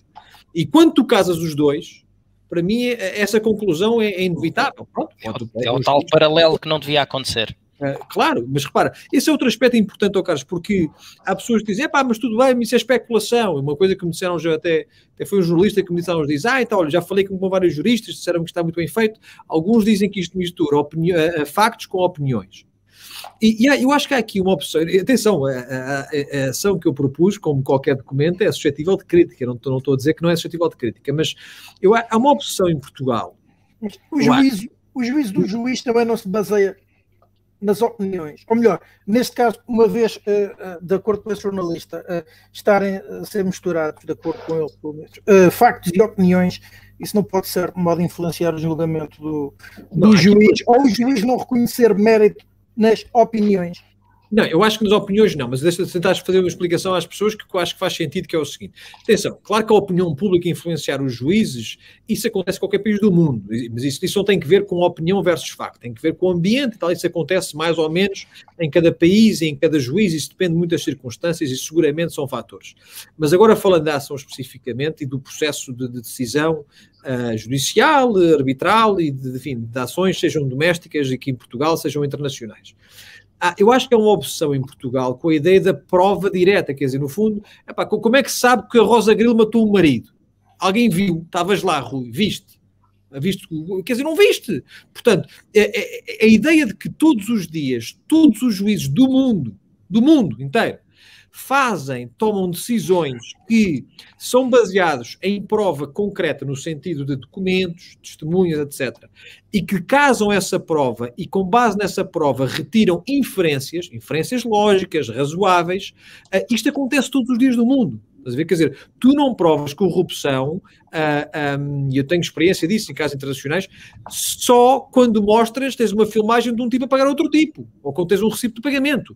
Tu podes construir uma série de provas que dizem, pá, havia estes contratos, estes contratos não faziam sentido, não havia objeto, uh, os preços que foram pagos por estes contratos são muito acima de mercado, e por aí fora, em que um juiz, não é criminal, atenção, estou a falar de um juiz uh, contratual, civil e por aí fora, diz assim: olha, olhando para a prova que há, prova no sentido objetivo, é medida uma decisão. E a decisão é o seguinte: o que é que é mais provável? É A ou B? Com base nesta prova, prova concreta. E o juiz tem que retirar essa inferência, percebes? E, portanto, isto, é, isto não só é normal e natural, como é pedido ao juiz todos os dias em todo lado do mundo, todos os sítios do mundo. Portanto, a ideia de que um juiz não pode, com base, por exemplo, Carlos, nos números objetivos do Benfica, nas auditorias que sejam feitas e continuam a ser feitas ao novo banco e à restituição do dívida do Lúcio Vieira, retirar conclusões legítimas e de inferência sobre quais foram as motivações, isto está errado, está juridicamente errado. Percebes? Certo, certo. Perguntas-me, isso é diferente do flagrante delito? Claro, pá, mas senão só tinhas, só tinhas Claro que é. Pronto, claro que não tem flagrante delito. Mas, uh, mas eu acho que essa ideia de que é preciso a prova do E a mesma coisa podes aplicar às eleições. Quer dizer, podes dizer assim, Exatamente. tens que ter prova, tens que ter uma filmagem, alguma mosca qualquer que estava na sala, se houvesse um tipo lá atrás do computador a programar aquilo. Claro, claro que há outros meios de prova que são legítimos, não é? Se tu construís prova que de facto revela e comprova que tudo foi construído de tal forma para impedir que qualquer pessoa pudesse escrutinar os resultados, é evidente que isto é irregular, que isto é problemático, isto não está certo, percebes? E portanto, isto só para também dar, dar às pessoas esta ideia de que um, não é a única forma de provar, provar o flagrante delito. Isto é normal, acontece, acontece em todos os lados. Portanto, isto é diferente de especulação. Outra coisa diferente, oh, Rui, para voltar à tua questão, é: é eu acho que o Vieira fez, eu acho que o Vieira aconteceu. São coisas diferentes. E a forma como esta ação, mal ou bem, eh, foi montada é usar toda a prova pública que está disponível, a maior parte dos documentos são públicos, há alguns que não são, mas a maior parte são. Naturalmente, em cima disso, virá a prova testemunhal, que vai compor essa prova que é pública, e o juiz depois vai ter que tomar decisões, e pode haver prova policial também, por exemplo, de uma série de, de, de factos e de, e de, sistemas e por aí fora. Mas, e forense. E com base nisso, forense, claro, eu, eu, disse policial nesse sentido forense. E, e, e, com base nisso, depois o juiz vai ter que decidir. Mas isto é perfeitamente normal, percebes? O que o juiz decide A ou B. Uh, mas é normal, não há nada de excepcional nesta ação. E eu acho que há alguma imprensa, uh, talvez, uh, não sei, pela prática portuguesa ou por algum ceticismo, um, tem, tem, tem esta necessidade de encontrar a, a, a prova absoluta, percebes, do, do, do crime. Isto não é uma ação de crime, isto é uma ação de violação dos estatutos. Ponto final, parágrafo. Um, Tiago, queres dizer alguma coisa agora? Acima de tudo, o, o Jorge, obviamente, tem toda a legitimidade para interpor esta ação. Uh, tem, e relativamente ao BES, eu creio que ele teve aqui um mérito fundamental, que é esta ação trouxe um conjunto de, de factos cronológicos que, que, muitos deles até se diziam em privado e falavam-se em privado no mundo benfiquista, mas não eram, não eram contra a assertividade uh, e do conhecimento público, e isso foi importante. Há algo que, e nós mesmo na semana passada falámos aqui um pouco sobre o BES, que para qualquer benfiquista atento sempre soltou à evidência que foi o Benfica, uh, foi sempre um clube compridor com o BES, mas tem um rival, um rival direto, um rival que é um competidor uh, no futebol e em modalidades. Que, e nos recursos financeiros do BES. E nos recursos financeiros do BES, que mereceu pelo menos dois ou três perdões de dívida. E o Benfica, nunca ninguém do Benfica, eh, ninguém, nunca nenhum sócio do Benfica defendeu que o Benfica deixasse de pagar ao BES, não é? Mas era legítimo o Benfica, perante uma situação destas, pudesse ter até publicamente pressionado o BES sobre essa situação. A verdade é que o Benfica fez o oposto. Uh, como o Jorge tem, tem, tem no processo, uh, o Benfica antecipou receita para uh, liquidar o empréstimo que tinha ao BES e, portanto, na altura com a justificação da poupança dos 20 milhões de euros. e Luís Filipe Vieira, a única vez que refere-se à situação do Sporting, por coincidência, é na CPI. Luís Filipe Vieira nunca, mas nunca abriu a boca publicamente para falar sobre a CPI, sobre, sobre as VMOCs do Sporting. Em nenhum momento uh, Luís Filipe Vieira falou sobre isso. A única vez que o fez foi na CPI e, portanto, eh, quer se queira, quer não, há aqui uma, uma coincidência que pelo menos cria uma dúvida razoável uh, em todos os benfiquistas, uh, independentemente de estarmos aqui a falar de alguma ilegalidade ou não, uh, e obviamente Luís Filipe Vieira terá, enquanto cidadão, a oportunidade de se defender deste processo, Uh, e é isso que, que, deve, que deve ocorrer. E eu queria aproveitar aqui umas palavras do Carlos. O Carlos dizia há pouco, eh, e eu concordo com basicamente aquilo que ele disse, que uh, o Benfica, de facto, as eleições foram muito condicionadas na comunicação interna do clube. Aliás, não houve cobertura, nem no jornal, nem na, nem na Benfica TV. E depois o Carlos disse que foi um lavar de roupa suja, foi a expressão que ele utilizou. Mas o engraçado foi que esta, esta, esta, estas eleições do Benfica tiveram, tiveram algo que acho que foi bastante positivo, foi que grande parte das candidaturas tiveram no terreno desde muito cedo. Há um ano atrás, grande parte das candidaturas já estavam no terreno, Rui Gomes da Silva já estava no terreno, João Noronha Lopes apresentou mais ou menos para esta altura a candidatura, ao servir o Benfica também apresentou-se em julho, Bruno Costa de Carvalho também já estava no terreno, e a verdade é que grande parte destas, todas estas candidaturas, goste-se mais do programa do A ou do programa do B, tentaram discutir Benfica, certo. tentaram apresentar projetos. Depois pode-se gostar mais daquilo que era o futebol que uns defendiam, se era execuível ou não, mas todos apresentaram projetos, todos tentaram defender as ideias. O único que não apresentou um projeto foi o Luís Filipe Vieira. Oh, oh, Tiago, o único mas era, que não mas era participou. o único que teve voz. Certo, por isso único, é que eu disse, TV, por, exatamente, por isso é que eu Não. disse que o período de campanha, nomeadamente a parte mais vá importante, passem as aspas, do período de campanha, que é uh, o último terço, o último par de meses antes do ato eleitoral, o único candidato que teve voz, que era o candidato incumbente, um, fez do seu espaço e do seu palco lavagem de roupa suja relativamente aos outros candidatos. Certo, oh Carlos, mas eu, eu queria ir é mais longe, mesmo, mesmo naqueles, mesmo onde houve palco, mesmo onde houve palco, os candidatos não tiveram medo, não tiveram medo de ser confrontados com jornalistas, não tiveram medo, eu, eu recordo-me de Rui Gomes da Silva e João Noronha Lopes de terem estado num painel na RTP3 em que estavam adeptos do Sporting, Porto, Benfica, a serem questionados diretamente. Lembro-me de João Noronha Lopes ter estado no Correio da, uh, na CMTV uh, num painel uh, a serem também com adeptos de outros clubes a fazerem-lhe questões. Luís Filipe Vieira refugiou-se sempre, ou seja, nunca quis discutir Benfica. E a verdade verdade é que uh, as eleições vai, passaram um ano, o Luís Filipe Vieira uh, conseguiu uma coisa que até fazia sentido ele ter pelo menos tentado, que era depois da vitória tentar unificar a família benfiquista. Ele nunca demonstrou essa vontade de unificar. Falou até agora uh, uma única vez para os benfiquistas, no dia 28 de fevereiro, onde fez um conjunto de considerações que são conhecidas, desde o Covid, desde os pulhas, desde Não, os havia. Um guião. Havia um guião uh, pronto, que foi um guião, e, portanto, quem está a estabilidade que o Pedro, que o Pedro há pouco falava, eh, nós estamos a viver, a estabilidade que eles querem, ou que alguma gente atualmente no Benfica quer, é uma estabilidade da mediocridade. E, portanto, eh, nestes momentos não há outra forma do que não lutar eh, para que as coisas possam mudar, porque caso contrário nós estamos, nós estamos naquele clássico livro, A Vitória dos Animais, Uh, em que a história, quando foi feita, uh, era uma coisa e agora já tudo vale, já tudo vale neste momento. Nós, neste momento, uh, aceitamos que o Benfica só consiga, a nível desportivo, passar. O, o triunfo dos porcos? Ou... Sim, o triunfo dos porcos. O triunfo dos porcos. é, é... Vais entrar com o Orwell aí, sim, sim. Epá, ó Jorge, mas. Continua, desculpa, desculpa, interrompi. Desculpa, é o que continua. vivemos, não é? É o que vivemos. Nós temos, nós temos Luís Filipe Vieira. Acho que também se pode juntar o processo do Kafka. Nós temos, nós temos Luís Filipe Vieira que em 2002, 2003 dizia que o Benfica ia ser melhor que o Real Madrid e que todos os associados batiam palmas.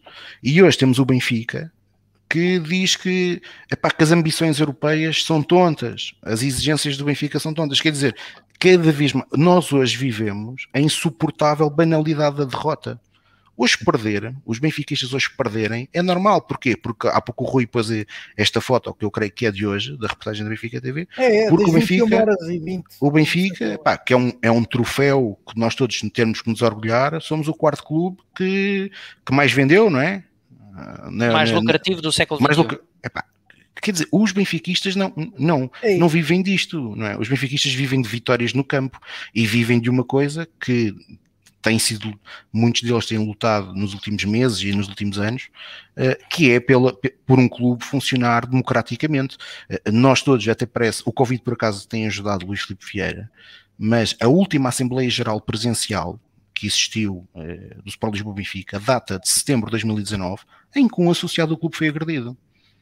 Um associado do clube foi agredido nas instalações, nas instalações do Sport Lisboa Benfica, pelo presidente. Quer dizer, e até hoje, até hoje, ninguém sabe, uh, ou não é do conhecimento público, o que é que foi escrito nessa ata, uh, e isto passa, passados dois anos, parece que passa pelos pingos da chuva. Foi uma agressão em plena reunião magna.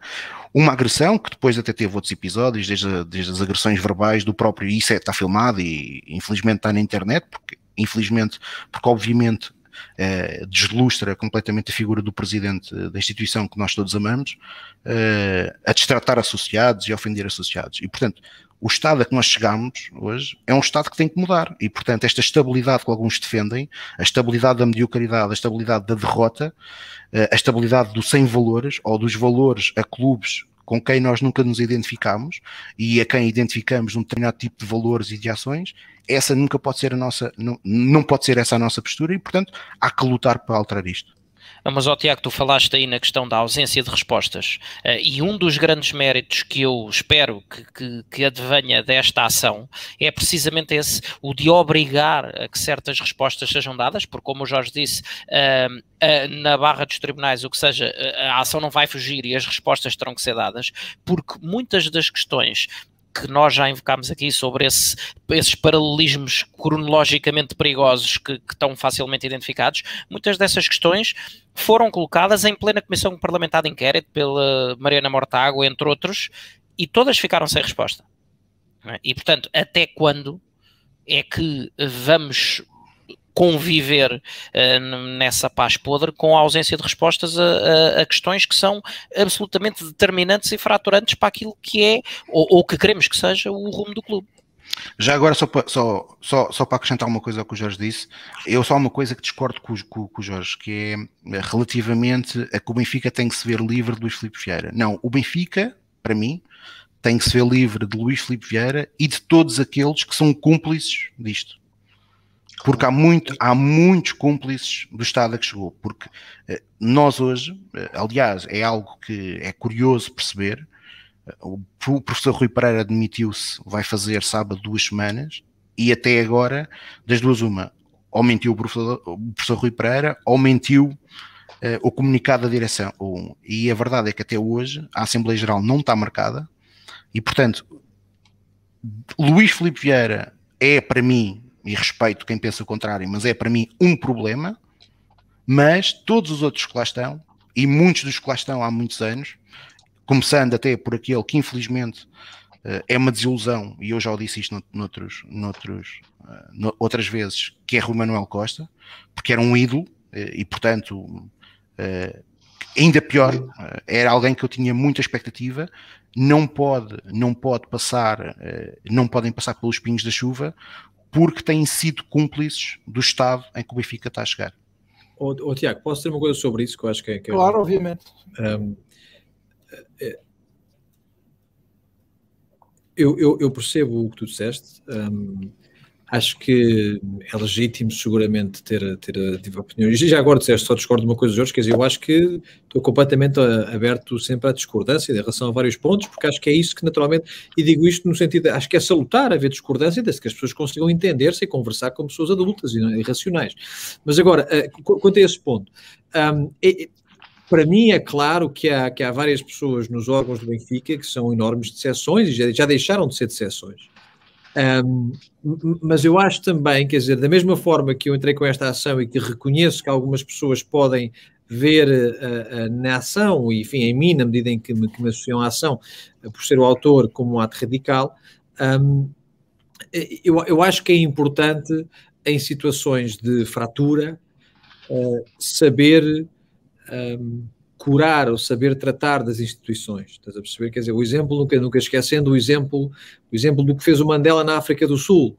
Se, se o Mandela fosse outro, tinha começado aí uma guerra civil que nunca mais tinha acabado.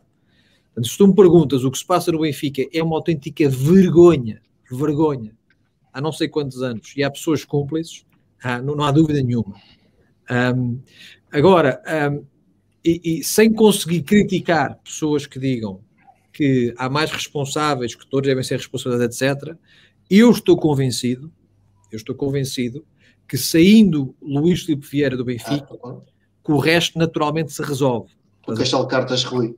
E, o castelo de cartas destrói-se. Agora, se entrarmos, eu nem digo uma caça às bruxas, porque uma caça às bruxas normalmente está associada a, a, um, a um, exercício que é uma perseguição injusta.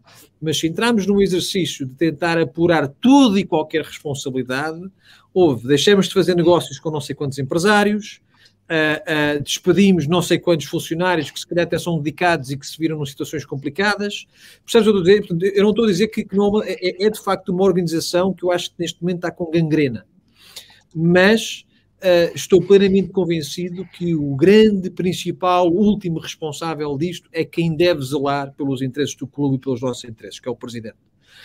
Um, e que será no interesse do Benfica uma vez expurgado o problema central, um, tentarmos avançar para a frente mais do que olhar para trás. Eu não estou a dizer que, que deve ser desresponsabilizado, percebes? Eu não estou a dizer que o Ministério Público vai fazer o seu trabalho em relação a 300 coisas. Estou só a chamar a atenção que a minha visão, uh, e aliás, entrando com esta ação, é que ela é uma ação prospectiva para o futuro. Ela pretende salvar o Benfica para o futuro e proteger o Benfica de Luís Chico Vieira. No dia em que ele sair, percebo que muita gente quer olhar para trás, façam o que entenderem, eu quero olhar para a frente. Eu, pessoalmente, enquanto associado do Benfica. Não para proteger o Vieira, ou para proteger quem lá anda com ele, mas para proteger o Benfica. Estás a perceber? Pronto. Quanto ao tema do Rui Costa, que é um tema sempre complicado, um, dizer o seguinte: eu prefiro, eu prefiro guardar na minha, na minha cabeça. Eh, eu, eu, com, com o Mourinho, o Mourinho deu uma conferência de imprensa, aquele estilo do Mourinho, em que ele falava do Recard, quando, quando ele estava no Chelsea, foi jogar contra o Recard contra, contra o Barcelona, do, no tempo do Recard. E o Recard fez um comentário qualquer do Mourinho, treinador defensivo e tal, e o Mourinho, aquele jeito dele, ainda por cima naquela, naquela período em que ele estava lá em cima, disse, epá, olha, o Recar é o seguinte, como jogador, epá, está lá em cima, e nem consigo competir com ele, era um gajo de segunda divisão. Agora, como treinador, percebes, epá, eh, nem sequer tenho interesse de ouvir o que é que ele tem para dizer, porque a mim não me ensina nada. E, e, e eu acho, eu fui pensar no Rui Costa, um, ehm, como, como uma entidade quase bipolar. A mim nunca ninguém vai retirar da memória o prazer que me deu ver jogar o Rui Costa no ano em que fomos campeões, 92-93, e depois o regresso dele ao Benfica, aquele episódio quando ele chora, isso nunca me vai sair da memória, estás a perceber? Agora, um, Uh, claro, o Rui Costa como dirigente é alguém que nos orgulha, acho, acho que não, acho que está para ali no meio e, e pronto, e está para ali perdido uh, e tudo mais. E acho que desculpá-lo e fingir que ele não está para ali, de facto, também não ajuda. Agora, uh, continua a ter a referência do Rui Costa como, como, como jogador.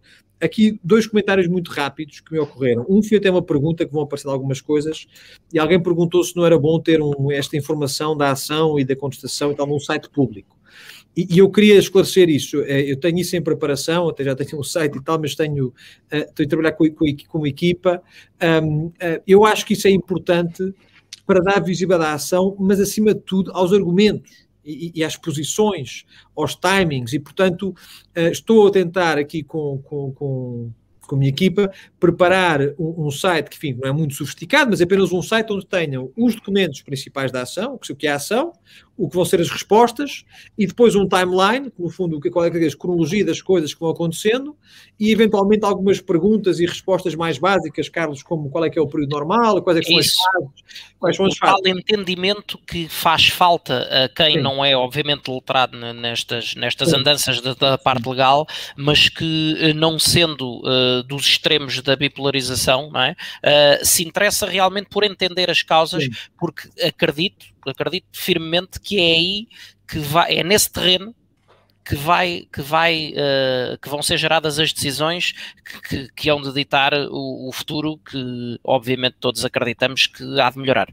Até porque há aqui uma coisa que eu acho interessante, que é vamos ver como é que as coisas vão desenvolver, mas isto é um misto da minha experiência como sócio de vieirismo e no tempo do vieirismo e como, como advogado com alguma experiência, que é o seguinte, uh, uh, eu, eu eu creio que uma estratégia possível de defesa de Luís Filipe Vieira vai ser usar a comunicação social para assim umas mensagens num soundbite, mas depois adotar uma estratégia muito diferente processualmente. Imagina, dizer, ah, isto não tem fundamento nenhum, não há provas nenhumas e tal. Mete assim umas pessoas a dizer umas coisas. A CMTV para cima dele, SIC, TVI, todos por aí, por aí fora. Jornais. mas depois, no processo, tomar a posição, ah, e tal, dizer que não, não, o melhor, o melhor é esperarmos até ao próximo coisa. Ou seja, não querer discutir de facto as provas no processo. Ter uma estratégia dispar entre o que é a realidade processual e o que é a realidade mediática.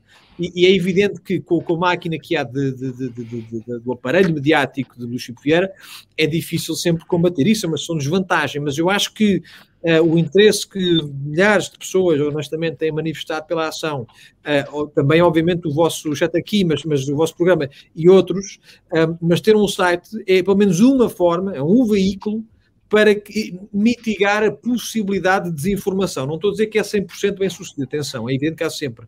Mas dizer assim, calma, quando se diz uma coisa mediaticamente, aquilo que está na ação é bem diferente. Portanto, eu não tenho nenhum medo de discutir as provas em que sede for, não tenho. Agora vou, vou, esperar pela sede processual, obviamente adequada. Não vou aqui discutir uma coisa que eu sei que vai ser discutida num processo daqui a 18 meses. Mas não tenho nenhum medo para discutir o mérito uh, das questões, em nenhuma sede. Seguramente com o Luís Filipe ou advogados dele. Só um comentário final. Portanto, isso quando o site público está em preparação e gostava de, de nos próximos dias, a semana, uh, sair com ele. Um, um, comentário final meu, pelo menos por agora, salvo alguma pergunta, que é o seguinte, que não foi levantado. A seguir, já que vamos passar para a parte desportiva, ainda por cima a época começa, e uma vez que já passa da meia-noite em Portugal continental, pelo menos a época, ou a preparação da época começa dentro de dois dias. Ok. Não, só a minha pergunta, a minha observação era, era quanto à questão de uh, da ação ainda, dizer o seguinte: eu estou curioso, é uma coisa que vários uh, benfiquistas levantaram noutras ocasiões. Ah, já, agora, já agora tens aqui outra pergunta que te coloquei. Que, que, já agora. Sim. Que o quê? Ah, não, não, este, este não, é, não, é, um processo criminal, portanto, uh, uh, quem é parte no processo é, é, é, é, são, são as partes processuais e, portanto, uh, ah, um, quem quiser entrar com ações, entra. O que eu não quero é o seguinte: eu não quero enxertos processuais. eu seguramente não os vou promover com 10, 15, 20 mil pessoas a entrar, porque isso o que vai dar são armas processuais aos advogados do Chico Vieira para entorpecer a ação. Estás a perceber?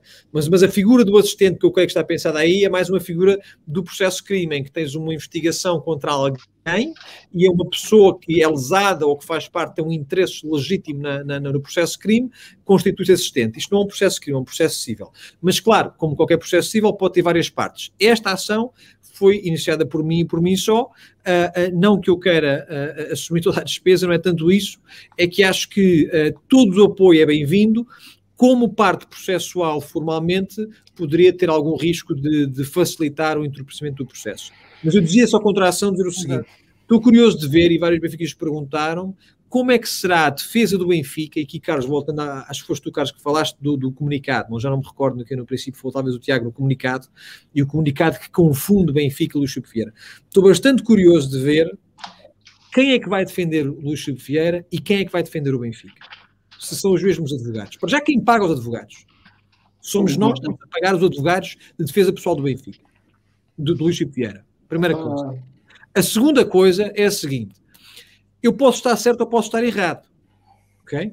Mas temos que admitir a possibilidade de eu estar certo. Temos que admitir numa ação, enfim, que haja um mínimo de, de, de, de, bem feita, quer dizer, acho que toda a gente reconhece que a ação está bem feita, tem fundamento, tem história, tem documentos, por aí fora. Ora, se eu estou certo, se eu estou certo, uh, o que a acusação contém são, uh, relata factos uh, graves de uso do clube para benefício pessoal como é que advogados em nome do clube não, não terão um conflito de interesses ao defenderem o clube e o Luís ao mesmo tempo? Atenção, eu não estou a dizer que isso vai acontecer, estou a dizer que estou curioso de ver. E aliás, é uma situação que não é única no Benfica, posso dizer que é uma situação típica em ações que envolvem uh, um, membros de órgãos sociais, de sociedades comerciais, de Estados até, e os próprios Estados ou empresas.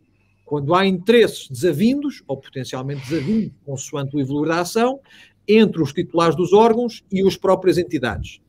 E aqui claramente há interesses desavindos, porque o interesse do Benfica não é o interesse do Chico Vieira. Se eu estou certo, seguramente que não é. E, portanto, estou bastante curioso de ver quem vai pagar uh, os advogados do Chico Vieira e se eles uh, serão os mesmos. O tempo dirá. Ora, e por falar em tempo, faltam então, como disse há pouco, uh, sensivelmente 48 horas para o início da preparação da temporada e eu começo também agora pelo Jorge.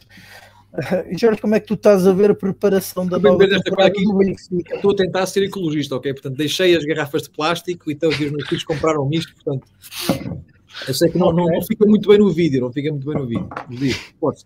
Olha, já alguém tinha perguntado, já agora título de curiosidade, uh, se o cenário aí atrás de era real. Uh, é, é, agora elucida-nos. Podem ver, podem ver, isto é real à vontade. Isto é, posso dizer, isto é Houston, é a parte downtown de Houston, uh, que se chama downtown, que no fundo, downtown não tem a ver com a nossa baixa, mas é a parte dos prédios. Isto é a parte final de downtown e, portanto, a maior parte dos prédios estão para a nossa frente, estão, não, não se vê aqui no. Mas, mas tem este descampado todo. E Houston é uma cidade bastante engraçada, porque vou dizer, uh, quando me perguntam para visitar, não tem nada, tem zero de interesse. se tiveres uma semana da tua vida, nunca ponhas os pés em Houston. Mas, uh, uh, mas é uma cidade muito confortável para, para viver, em termos de. Nem o Johnson, o Johnson Space Center. pode, podes fazer aí, mas, mas, mas tens uma cidade pujante uh, em termos económicos e depois tens uma cidade com bastante espaço e, portanto, para viver é de facto agradável, um, ehm, porque, repara, o tipo de transporte, que terias de uma hora, se calhar de chegar de uma zona de, com mais espaço para as casas, etc., até ao centro da cidade, que terias noutra cidade pelo mundo fora, e até algumas partes de Lisboa, aqui consegues, consegues ter uma, uma, uma relação de, de espaço com proximidade, locais de trabalho, uh, bastante melhor. Portanto, eu diria que é uma cidade sem grande atração em termos de visita, mas com, com grande, grande uh, conforto de vida uh, em termos de espaço. Portanto, mas é, o cenário é real. Ok, pronto. Agora, é essa questão. Aqui sim. são seis da tarde agora, portanto, isto é o meu escritório. Ok, uh, pronto. Perguntava então como é que estás a ver a preparação da temporada para o Benfica para a próxima temporada, neste caso de futebol, uh, e que, um, ehm, que desafio esperas para o clube, uh, tendo em conta que, inclusivamente, ou até que ponto uh, é que um, o apuramento do Benfica para a fase de grupos da Liga dos Campeões, que não foi obtido ano passado, lembra-se, é decisivo ou não numa altura em que o Benfica está aparentemente numa estratégia de apertar o cinto e, e também e aparentemente existe, ou uh, é falado que irá existir uma nova aposta uh, na formação do clube. Sim. Um, sim, várias coisas aí. Preparação. Eh, dizer, dizer primeiro o seguinte: um, acho que esta coisa, esta confusão enorme com, com, com a contratação deste novo diretor-geral, diretor desportivo, o que se possa chamar, aliás, eu acho que por acaso o, o Tiago Pinto é, é, uma pessoa que eu não conheço pessoalmente, tenho alguns amigos comuns, não conheço pessoalmente, mas que eu acho que, que, que, pelo menos se tornou extremamente competente. Não sei se ele tinha formação na área ou não, mas é uma pessoa que eu acho que fez um bom trabalho um, e acho que, que, realmente é competente. Uh, aliás, é engraçado que os donos de, de, Roma agora são pessoas até do Texas e, e tem até algumas pessoas que trabalham da parte da organização do Texas, digamos assim, que trabalham na Roma, uh, uh, que estão lá até em Itália e tudo mais. Mas eu não conheço pessoalmente, acho que ele fez um bom trabalho e, e até estávamos a falar do Rui Costa como dirigente, eu suponho que ele suprisse algumas faltas do, do, do, do Rui Costa. Um, agora, este processo de contratação deste, deste indivíduo Uh, o Rui, é Rui Pedro, não é? O Rui Pedro Brás. Rui Pedro Pedro Brás, Brás eu acho que é uma coisa inenarrável. Eu, eu, não tenho nada contra ele, eu não o vejo genericamente na televisão, já vi alguns certos, mas eu acho até, Pedro, voltando ao teu ponto sobre o que é que estamos divididos, eu acho que a dificuldade sequer que houve de encontrar alguém que aceitasse esta posição, quer dizer, chegamos ao ridículo de que o presidente ou o CEO do Famalicão já não quer ir o Benfica.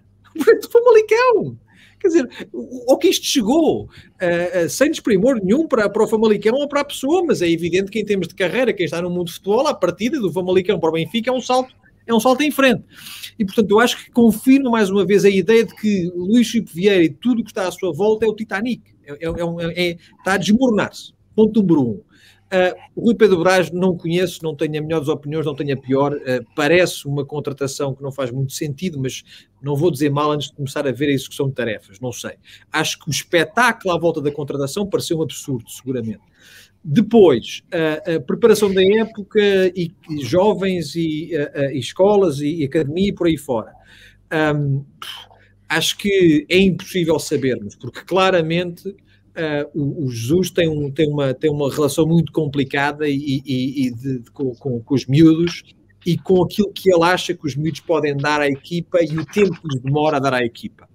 Uh, eh, um, eu já falo sobre a minha visão sobre Jesus, mas, portanto, tudo o que se possa dizer agora, uh, eu acho que não é, não é tanto não ser verdade, pode, primeiro pode não ser verdade, que isso é sempre possível, mas mesmo que seja dito com uma intenção de verdade ou de veracidade, depois o que o Jesus vai fazer é o que o Jesus quiser fazer. Ele é assim, não, não, não há dúvida. E, portanto, uh, uh, um, agora, acho que a época tem algumas condições para correr melhor que a última época. Eu acho que, de facto, houve algumas coisas que correram mal. Um, e, e, acho que uh, pode ser uma época um bocadinho como aquela que tivemos, não sei se recordam, no tempo do, ano do Vilas Boas. Não é? Temos a primeira época do Jesus, que correu muito bem, e depois houve aquela, aquela soberba toda do Jesus no ano seguinte, começámos logo a levar na supertaça com o Vilas Boas, Uh, e, e, depois a época foi um desastre, e depois o juiz recuperou. Temos ali aqueles dois anos com o Vitor Pereira, que quase, não chegámos lá, mas quase que fomos, e o juiz recuperou. Eu, eu acho que o Jesus chegou cá um bocado com essa soberba do Flamengo e tal. Ele é um homem com méritos, mas também com, seguramente, com alguns defeitos de soberba e repete erros. Uh, e, portanto, eu acho que pode ser um ano em que as coisas começam a correr melhor, e acho que ele está com muita vontade que as coisas corram bem. Uh, portanto, não estou completamente pessimista. Quanto à Liga dos Campeões, acho que vai ser difícil, acho que vai ser difícil. Uh, e o Jesus não tem bom historial na Liga dos Campeões, tem na Liga Europa, mas não tem Liga dos Campeões. Um, e, e, e, pronto, e, e comente, acho que é isso, não sei se vocês têm mais alguma pergunta. Ah, não, o único comentário final é, é, um comentário até que pode ser pouco, pouco mediático ou pouco mal recebido.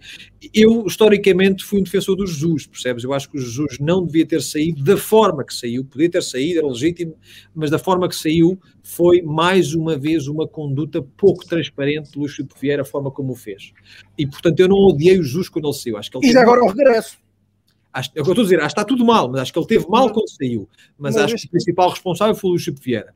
Agora, tudo à volta do regresso do Jesus foi uma fantochada, foi um ato eleitoral. O Jesus prestou-se a coisas que não se devia ter prestado. Foi, obviamente, um aumento de mão do Vieira uh, e, e, não é um treinador. Uh, e depois o ano correu-lhe muito mal. Portanto, eu acho que ele. Uh, acho que o Jesus, honestamente, mesmo que seja campeão, está irremediável, irremediavelmente uh, uh, gasto, desgastado aos olhos benfiquistas. Nunca conseguirá recuperar, nunca conseguirá recuperar. Nunca será um treinador bem amado como foi lá atrás. Um, em parte pelo que lhe fizeram, em parte pelo que ele fez quando saiu, e acho que este regresso dele, a, a, a postura dele perante o clube, perante os adeptos, foi horrível. Quer dizer, aquilo que ele fez ao Bernardo Silva foi uma coisa de cortar a respiração. É? é? é um ídolo de todos os benfiquistas, uma pessoa, um, gostes ou não do que ele disse, etc. O miúdo disse aquilo que ele pensa, obviamente está no seu direito. Cabe na cabeça de alguém que venha ao treinador criticar um ex-jogador do clube porque ele criticou o presidente. Não cabe na cabeça de ninguém. Portanto, acho que o Jesus esteve muito mal várias vezes. Agora, eu, uh, uh, eu sou um admirador do futebol do Jesus e não me esqueço que ele nos pôs a jogar futebol à séria, como eu não me lembro de ver durante muitos, muitos anos. Uh, mas de facto acho que ele está muito desgastado. Acho que agora, voltando ao essencial da tua pergunta, Rui, acho que este ano há condições para a correr um pouco melhor que o ano passado. Uh, Tiago, uh, pergunto-te agora como é que tu estás a ver a preparação da temporada a poucos dias, já são dias, a poucos, do início dos trabalhos. É assim, para já, acho que de facto ter expectativas em baixo, que é aquelas que eu tenho atualmente, ajuda sempre a que qualquer coisa possa ser melhor.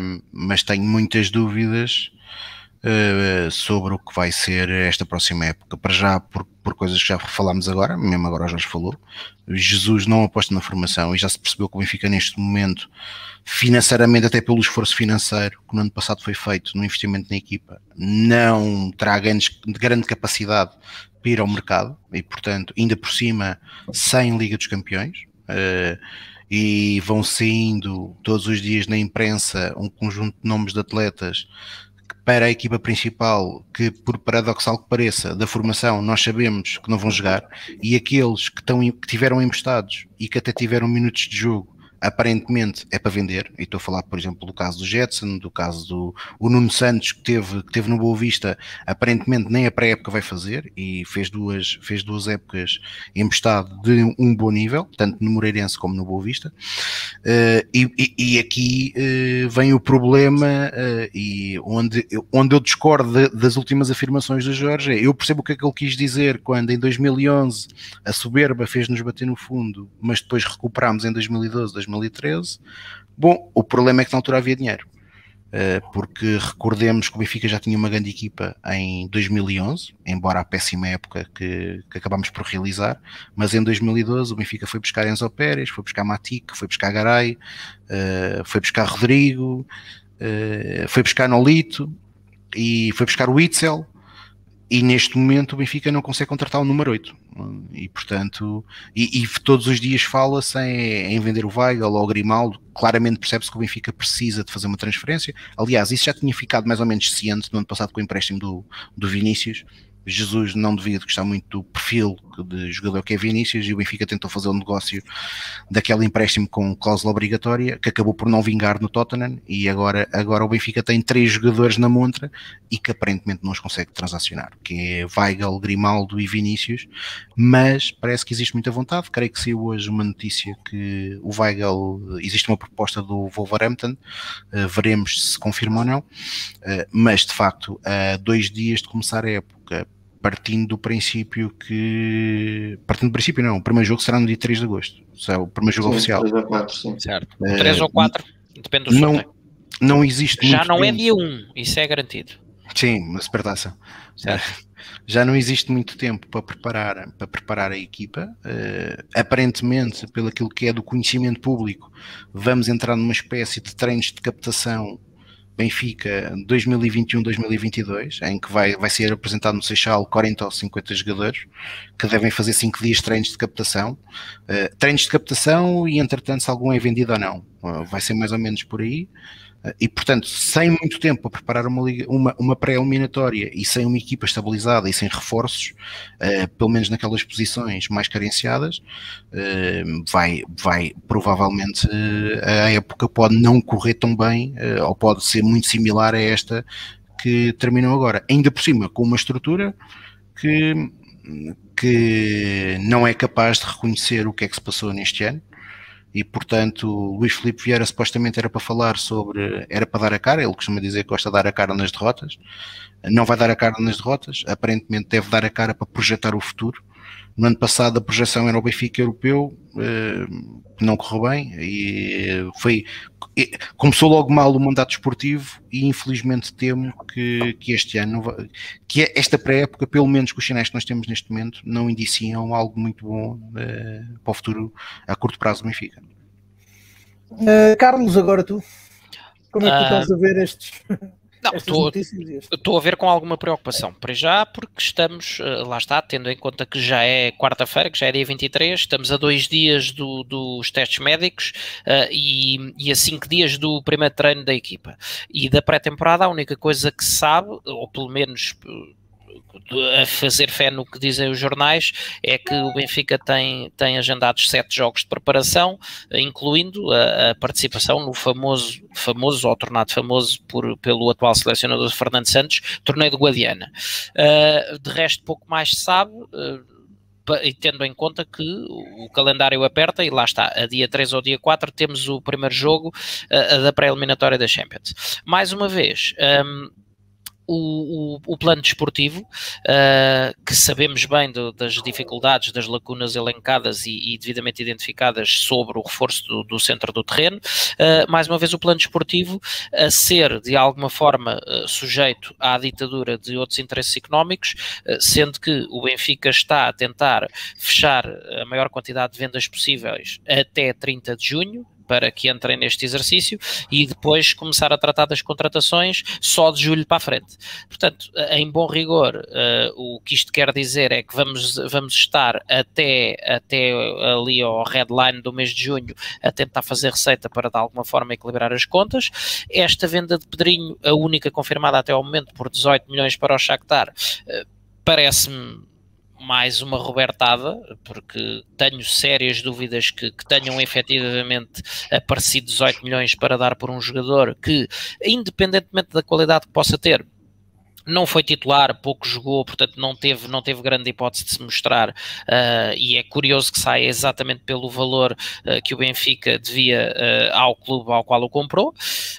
de resto, muita especulação sobre se Nuno Tavares sai ou não sai, agora também parece que Chiquinho está quase, mas o que é certo é que coisas concretas, nada. E entretanto, como diz aqui o Pedro, o Pedro Martins nos comentários, Fábio Cardoso, por exemplo, já foi, e, e, andamos em novelas uh, sobre os centrocampistas e defesa esquerdo do Famalicão, o Garte e o Ruben Vinagre, que ao que parece também uh, estão ambos na agenda do Sporting. Quer ver o ah, comentário, Carlos? Carlos, viu o comentário? se é Vinagre o Garte, acabei de falar, sobre Ryan Gold. ok, é mais um jogador que tem, que tem grande ligação, ou pelo menos histórica, ao Sporting, uh, mas pronto, aqui, aqui este, este, nosso, este nosso ouvinte diz que estão fechados para o Benfica. Muito bem, uh, a ver vamos. Quanto a Vinagre e Ugarte, sendo da esfera de Jorge Mendes, acho, acho perfeitamente pacífico. Eh, quanto a Ryan Gold, confesso que não sei quem é, quem é o empresário dele, eh, portanto, eh, vamos fazer fé no, no, comentário de, daqui deste nosso ouvinte e pode ser que seja verdade. De qualquer forma, não vejo que Ryan Gold seja, ou, ou, até o Gart, o jogador que venham, que venham acrescentar muito ao que o Benfica precisa. Uh, Ruben Vinagre, creio que sim, por se confirmar-se a venda uh, daquele jogador que tem feito tudo nos últimos tempos para sair do clube, uh, e falo de Nuno Tavares, uh, com, as, com as mais variadas e inenarráveis atitudes, e portanto acho bem que saia, e nesse, e nesse contexto gostava, gostava de ver Ruben Vinagre no Benfica. já o Garte tem margem de progressão, como diz ali o Nuno Lucena, mas o Benfica precisa volto a dizer, de jogadores que sejam certezas. O Benfica não tem, uh, para, mais uma vez, para a zona nevrálgica do terreno, um, não tem uh, contexto para ir investir em jogadores a ver se pegam. O Benfica tem que contratar dois ou três nomes, a seis e a oito, uh, que sejam certezas absolutas no, no, panorama futebolístico português, para que entrem, pelo menos do, no plano teórico, que entrem de caras. Depois, obviamente, que há sempre jogadores que, sendo muito bons, podem chegar e não se adaptar, etc etc.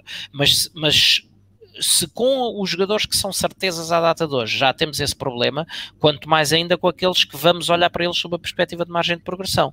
Uh, dito isto, uh, depois temos uh, aquele episódio que tanto se tem comentado de Carlos Vinícius, que estando na montra deveria ser usado como arma para a tentativa de entrada na Liga dos Campeões, algo que me parece, do ponto de vista de gestão desportiva, simplesmente inenarrável. Até porque não, não, não compreendi na altura quando foi emprestado, eh, e portanto eh, acho que do, dos nossos avançados eh, é à data de hoje o que tem mais condições para, para vingar no clube, até porque se olharmos a que temos uh, Darwin Nunes operado com uma recuperação longa que só deve estar pronto lá para setembro. Um, Rodrigo Pinho que foi contratado, mas também foi alvo de uma artroscopia, não joga futebol há seis meses. Um, Seferovic com as virtudes e limitações que já tanto lhe comentámos, mas uh, ainda ao serviço da sua seleção no europeu, portanto, a chegar uh, tarde e a más horas e a precisar de, alguma, de algum descanso, de alguma recuperação. Uh, estamos reduzidos a Carlos Vinícius e Gonçalo Ramos. Portanto, não me parece de todo que, que faça sentido este, esta, esta coisa que se fala na, na, imprensa de que Carlos Vinícius faria o ataque à Champions para depois uh, ser vendido. Uh, mas lá está.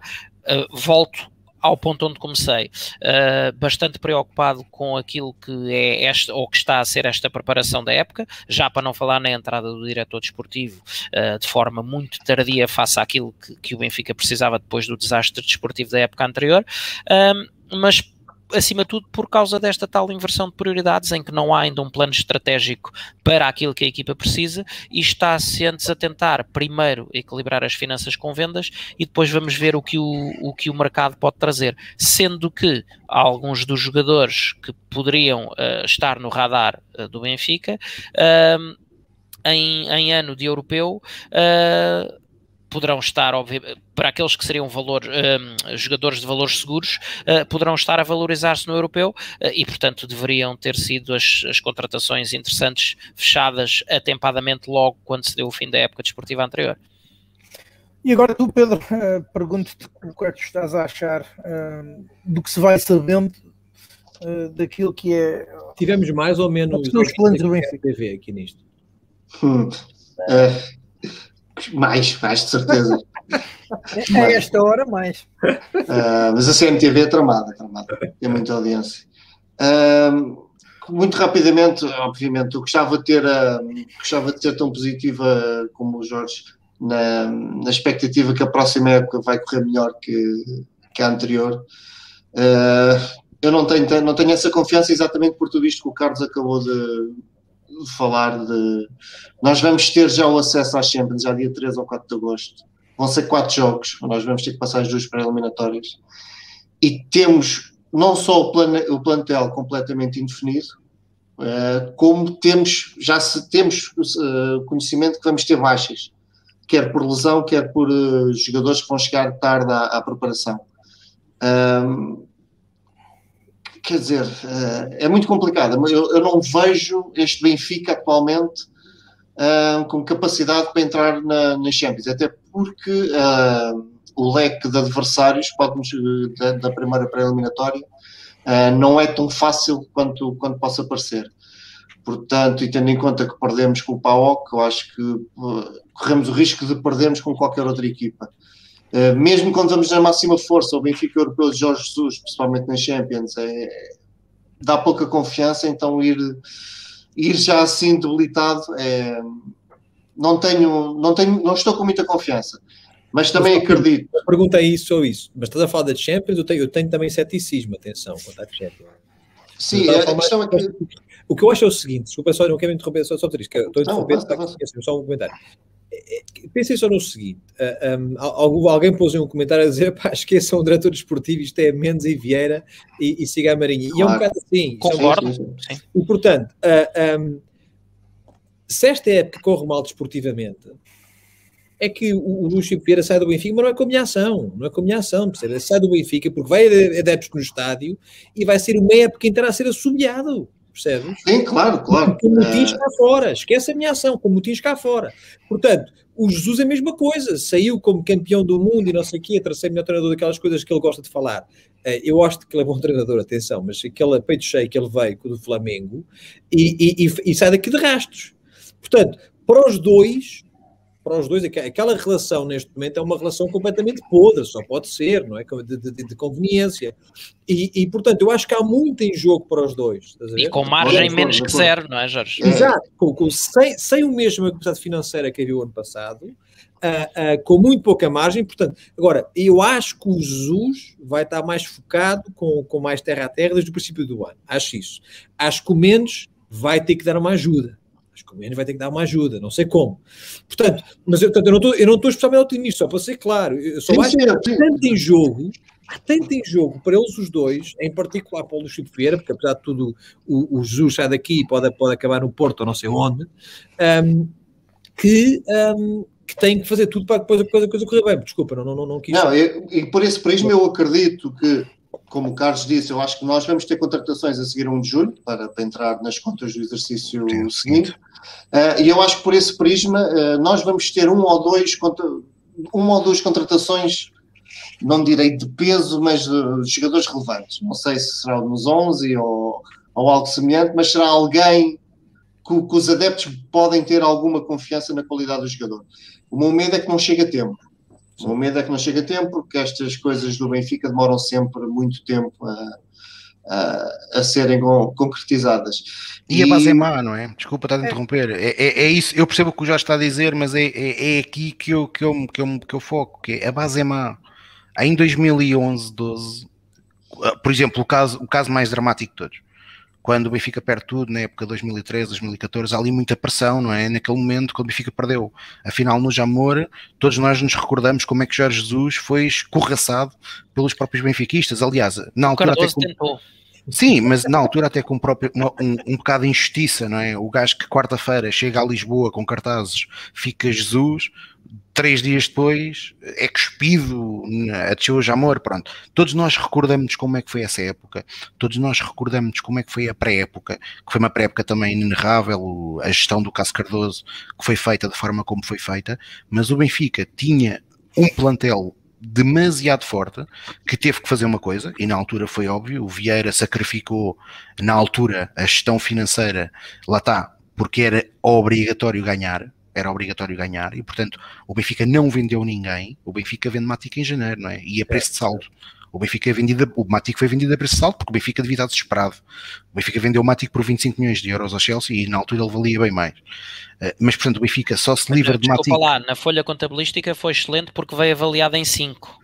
Certo, mas oh Carlos, mas eu já nem estou já não estou a pôr isso em causa. Agora, o Benfica fez um sacrifício muito grande para manter aquele, aquele plantel que era muito forte. O problema é que nós hoje olhamos, tendo tendo o Joras toda a razão, o, o Carmo também, que de facto é, é, urgente ganhar e que a margem é muito curta, eu, não, eu olho para o plantel do Benfica e não vejo essa qualidade.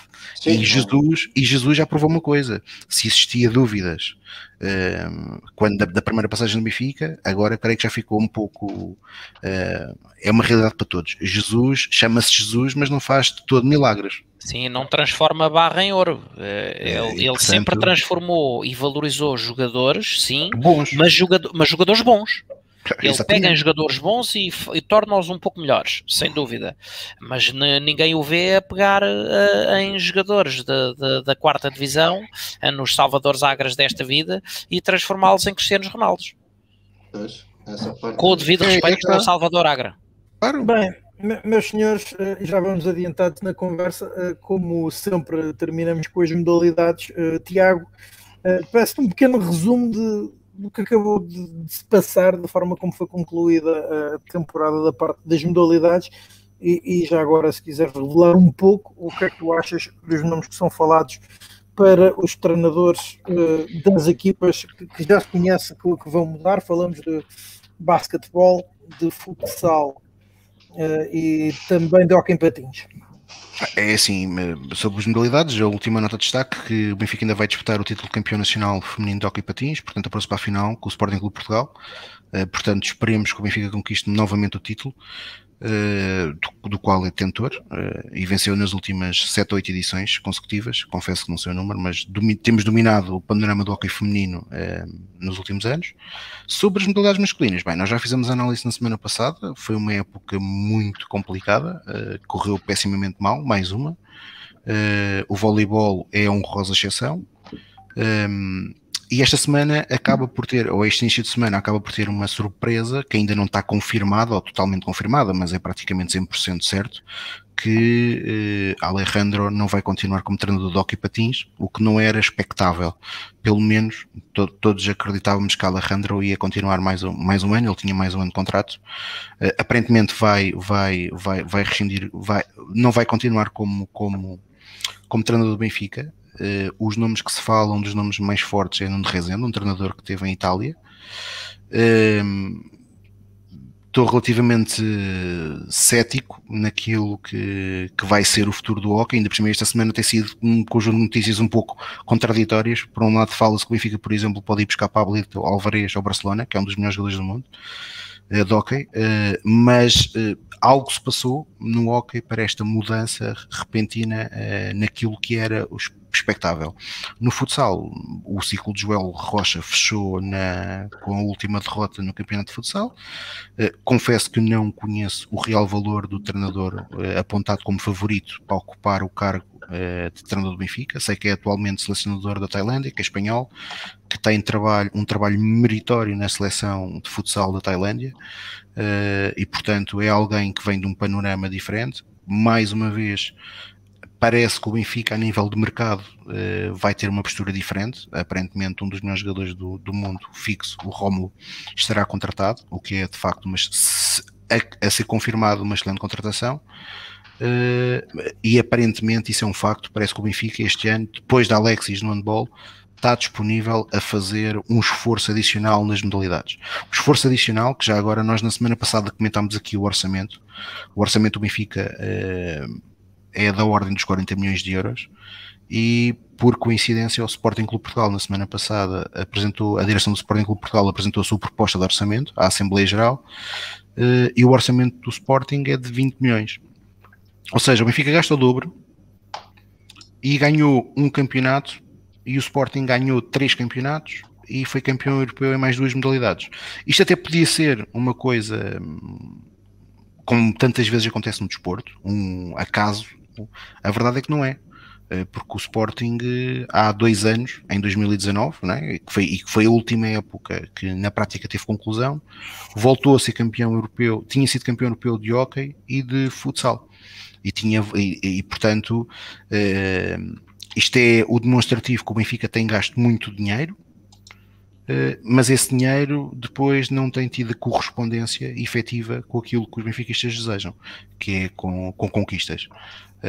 E portanto, os sinais de uma, de, uma, de uma maior capacidade de investimento e também de um aparente de um foco em alvos claramente que potenciam, pelo menos no plano teórico, mais qualidade das nossas equipas é muito positivo. Veremos se se confirma ou não. Eh, já agora, e falando só em treinadores, eh, o caso do, do basquete também ainda não há confirmação que Carlos Lisboa vai sair, mas é praticamente certo, já sabe quem será o seu sucessor, Norberto, Norberto Alves, que já esteve no Benfica, na altura com uma passagem não, tão, não muito feliz. Eh, agora no, no Oliveirense, ele era o treinador bicampeão nacional, antes do título do Sporting, fez um excelente trabalho na Oliveirense, já tinha um bom trabalho realizado na Académica. Eu preferia uma aposta num, num técnico estrangeiro que pudesse catapultar eh, o Benfica, não só na equipa principal, como também na, na, formação para outros patamares, que acho que era preciso, eh, mas creio que dentro daquilo que é o mercado nacional é, sem sombra de dúvidas, uma boa, uma boa, uma boa aquisição.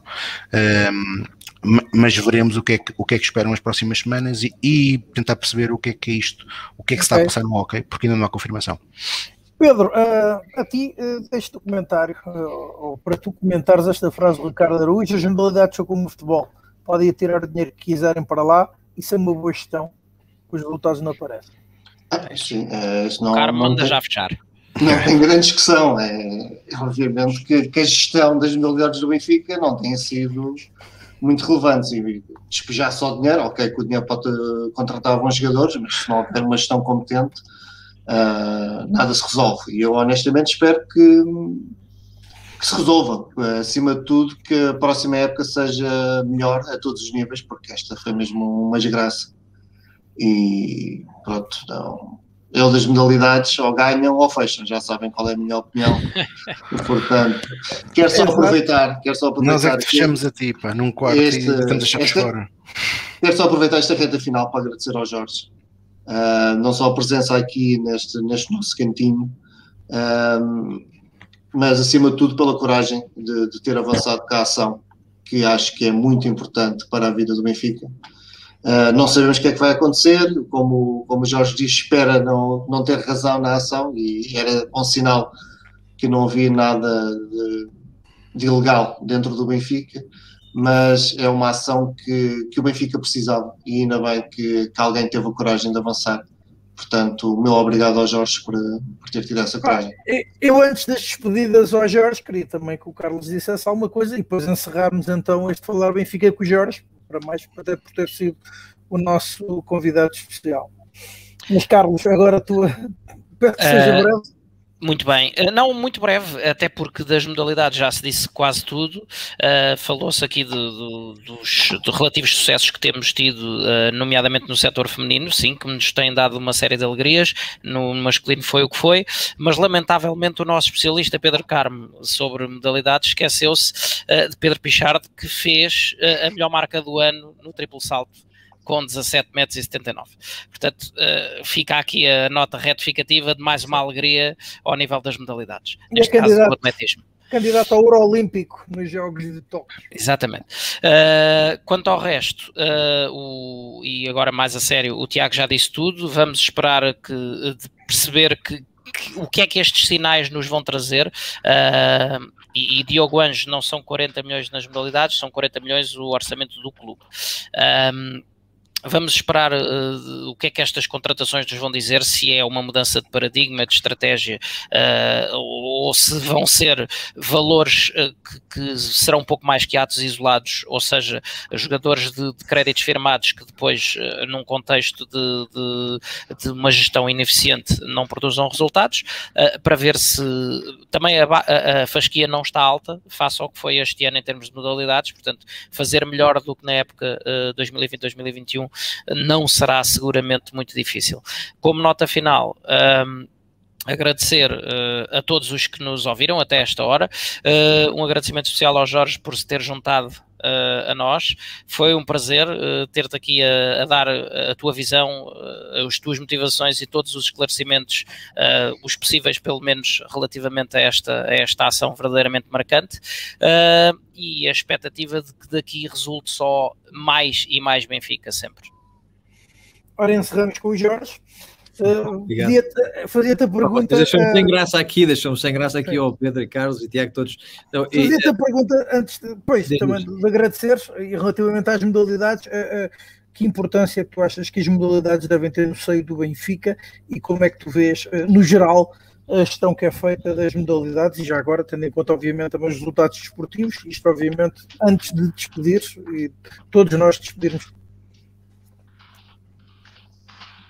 Agora, agora cortaste pelo menos aqui na, na, na, no tá. lado, não ouvi a última parte da pergunta, mas acho que ouvi-te até dizeres à, parte das modalidades e a importância das modalidades no clube. Repara, aí uh, ah, um, eu, eu, confesso, eu não sou, não, não tenho a maior legitimidade para falar das, das modalidades como as pessoas que seguem as modalidades todos os dias. Não sigo, não vou fingir que sigo.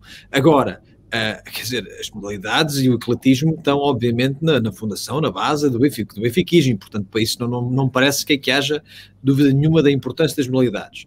Um, acho que esta, este ciclo de vitórias do Sporting, uh, um, não, não estou curioso de ver quão casual é ou não é, ou seja, ou se há de facto alguma coisa a mexer na estrutura do Sporting uh, que esteja lá o Varandas a fazer bem. Uh, não acompanho, exato, porque eu estou a dizer competência, não acompanho o suficiente para, para poder ter uma opinião firmada, mas parece-me que é mais do que apenas um, um, um acidente ou uma coincidência um, e até de algumas pessoas que conheço ligadas à órbita do Sporting e tal, e à, à organização do, deste tipo de varandas, uh, uh, são capazes de alguma estratégia para ali, mas, mas confesso que não acompanho dia a dia. Portanto, modalidades, um, uh, o que eu posso dizer é que acho que qualquer benfiquista tem, tem e deve dizer é que, que, que, que, diversidade e, um, e o ecletismo fazem parte da história do clube. Relativamente à ação Uh, e ao vosso convite, queria dizer um par de coisas. Primeira coisa, agradeço, agradeço o vosso convite e agradeço também terem este espaço de benfiquismo em que se fala livremente, em que as pessoas partilham as suas opiniões, às vezes as mesmas, outras vezes divergentes, mas acho que é isso também que faz parte da tradição do Benfica e de uma tradição democrática em geral. Um, quanto, quanto à ação, uh, espero poder ter esclarecido algumas das dúvidas, menos principais. Uh, reitero apenas o seguinte para aqueles que estejam, que estejam a ver um, eh, não, não é, não é uma, um, um, ato que eu tenha tomado de ânimo leve, uh, não é um ato que eu não considero relevante ou importante, uh, na história do clube, em termos da importância simbólica de ter até o clube como, como parte na ação. Um, considerei tudo isso, admito que possam discordar algumas pessoas ou muitas pessoas, considerei tudo isso. Filo, repito, estou plenamente convencido, plenamente convencido que esta ação é importante neste momento, é muito importante, na verdade, uh, neste momento da história do clube. Mesmo que ela não venha uh, a ser finalizada, e eu espero que este seja o caso, eu acho que ela tem um caminho a percorrer e uma função a fazer uh, um, por, no fundo, suscitar este debate no seio do benfiquismo, obrigar o Vieira e o Vieirismo a virem a terreiro e a responderem em sede judicial, e a que, no fundo, como dizia o Carlos também, que um, que se possa, que se possa falar de Benfica e de benfiquismo. Repara, quando me perguntam qual é que é o teu objetivo, eu termino com isto. O meu objetivo não é estar numa cadeira qualquer de poder, não é seguramente ganhar dinheiro com o Benfica, não é... O meu único objetivo é poder sentar-me no domingo com os meus filhos e ver o Benfica com uma, com uma cerveja na mão. E, e, se ganharmos, ficar satisfeito, se a bola bateu na barra ou não foi penalti, ficar irritado, mas no dia seguinte ou nessa noite falar do Benfica por causa de futebol. Percebes? É. Falar do Benfica por causa de futebol. E do jogador e do médio centro, que afinal é uma, uma porcaria, ou que é uma boa promessa, e por aí fora. E não falar do Benfica por causa da nojeira toda e do lamaçal, que nós somos constantemente, hoje em dia, nos últimos anos, obrigados a lidar, não porque seja isso o Benfica, mas porque o exercício da presidência do Benfica tem conduzido a isso, Uh, e como eu disse já antes no outro programa, espero e estou convencido que está a desmoronar e que está em franca, em franca queda. Então, resta-me em meu nome, em nome também do Tiago, do Pedro e do Carlos, agradecer ao Jorge, uma vez mais, e a todos aqueles que nos seguiram nestas três horas de emissão. agradecer a presença do Jorge e, e fazer votos uh, o regresso, do nosso regresso para a próxima semana para mais um Falar Benfica. A todos, então, muito obrigado e, e voltamos para a semana. E viva o Benfica. Obrigado a todos. Saudações para todos.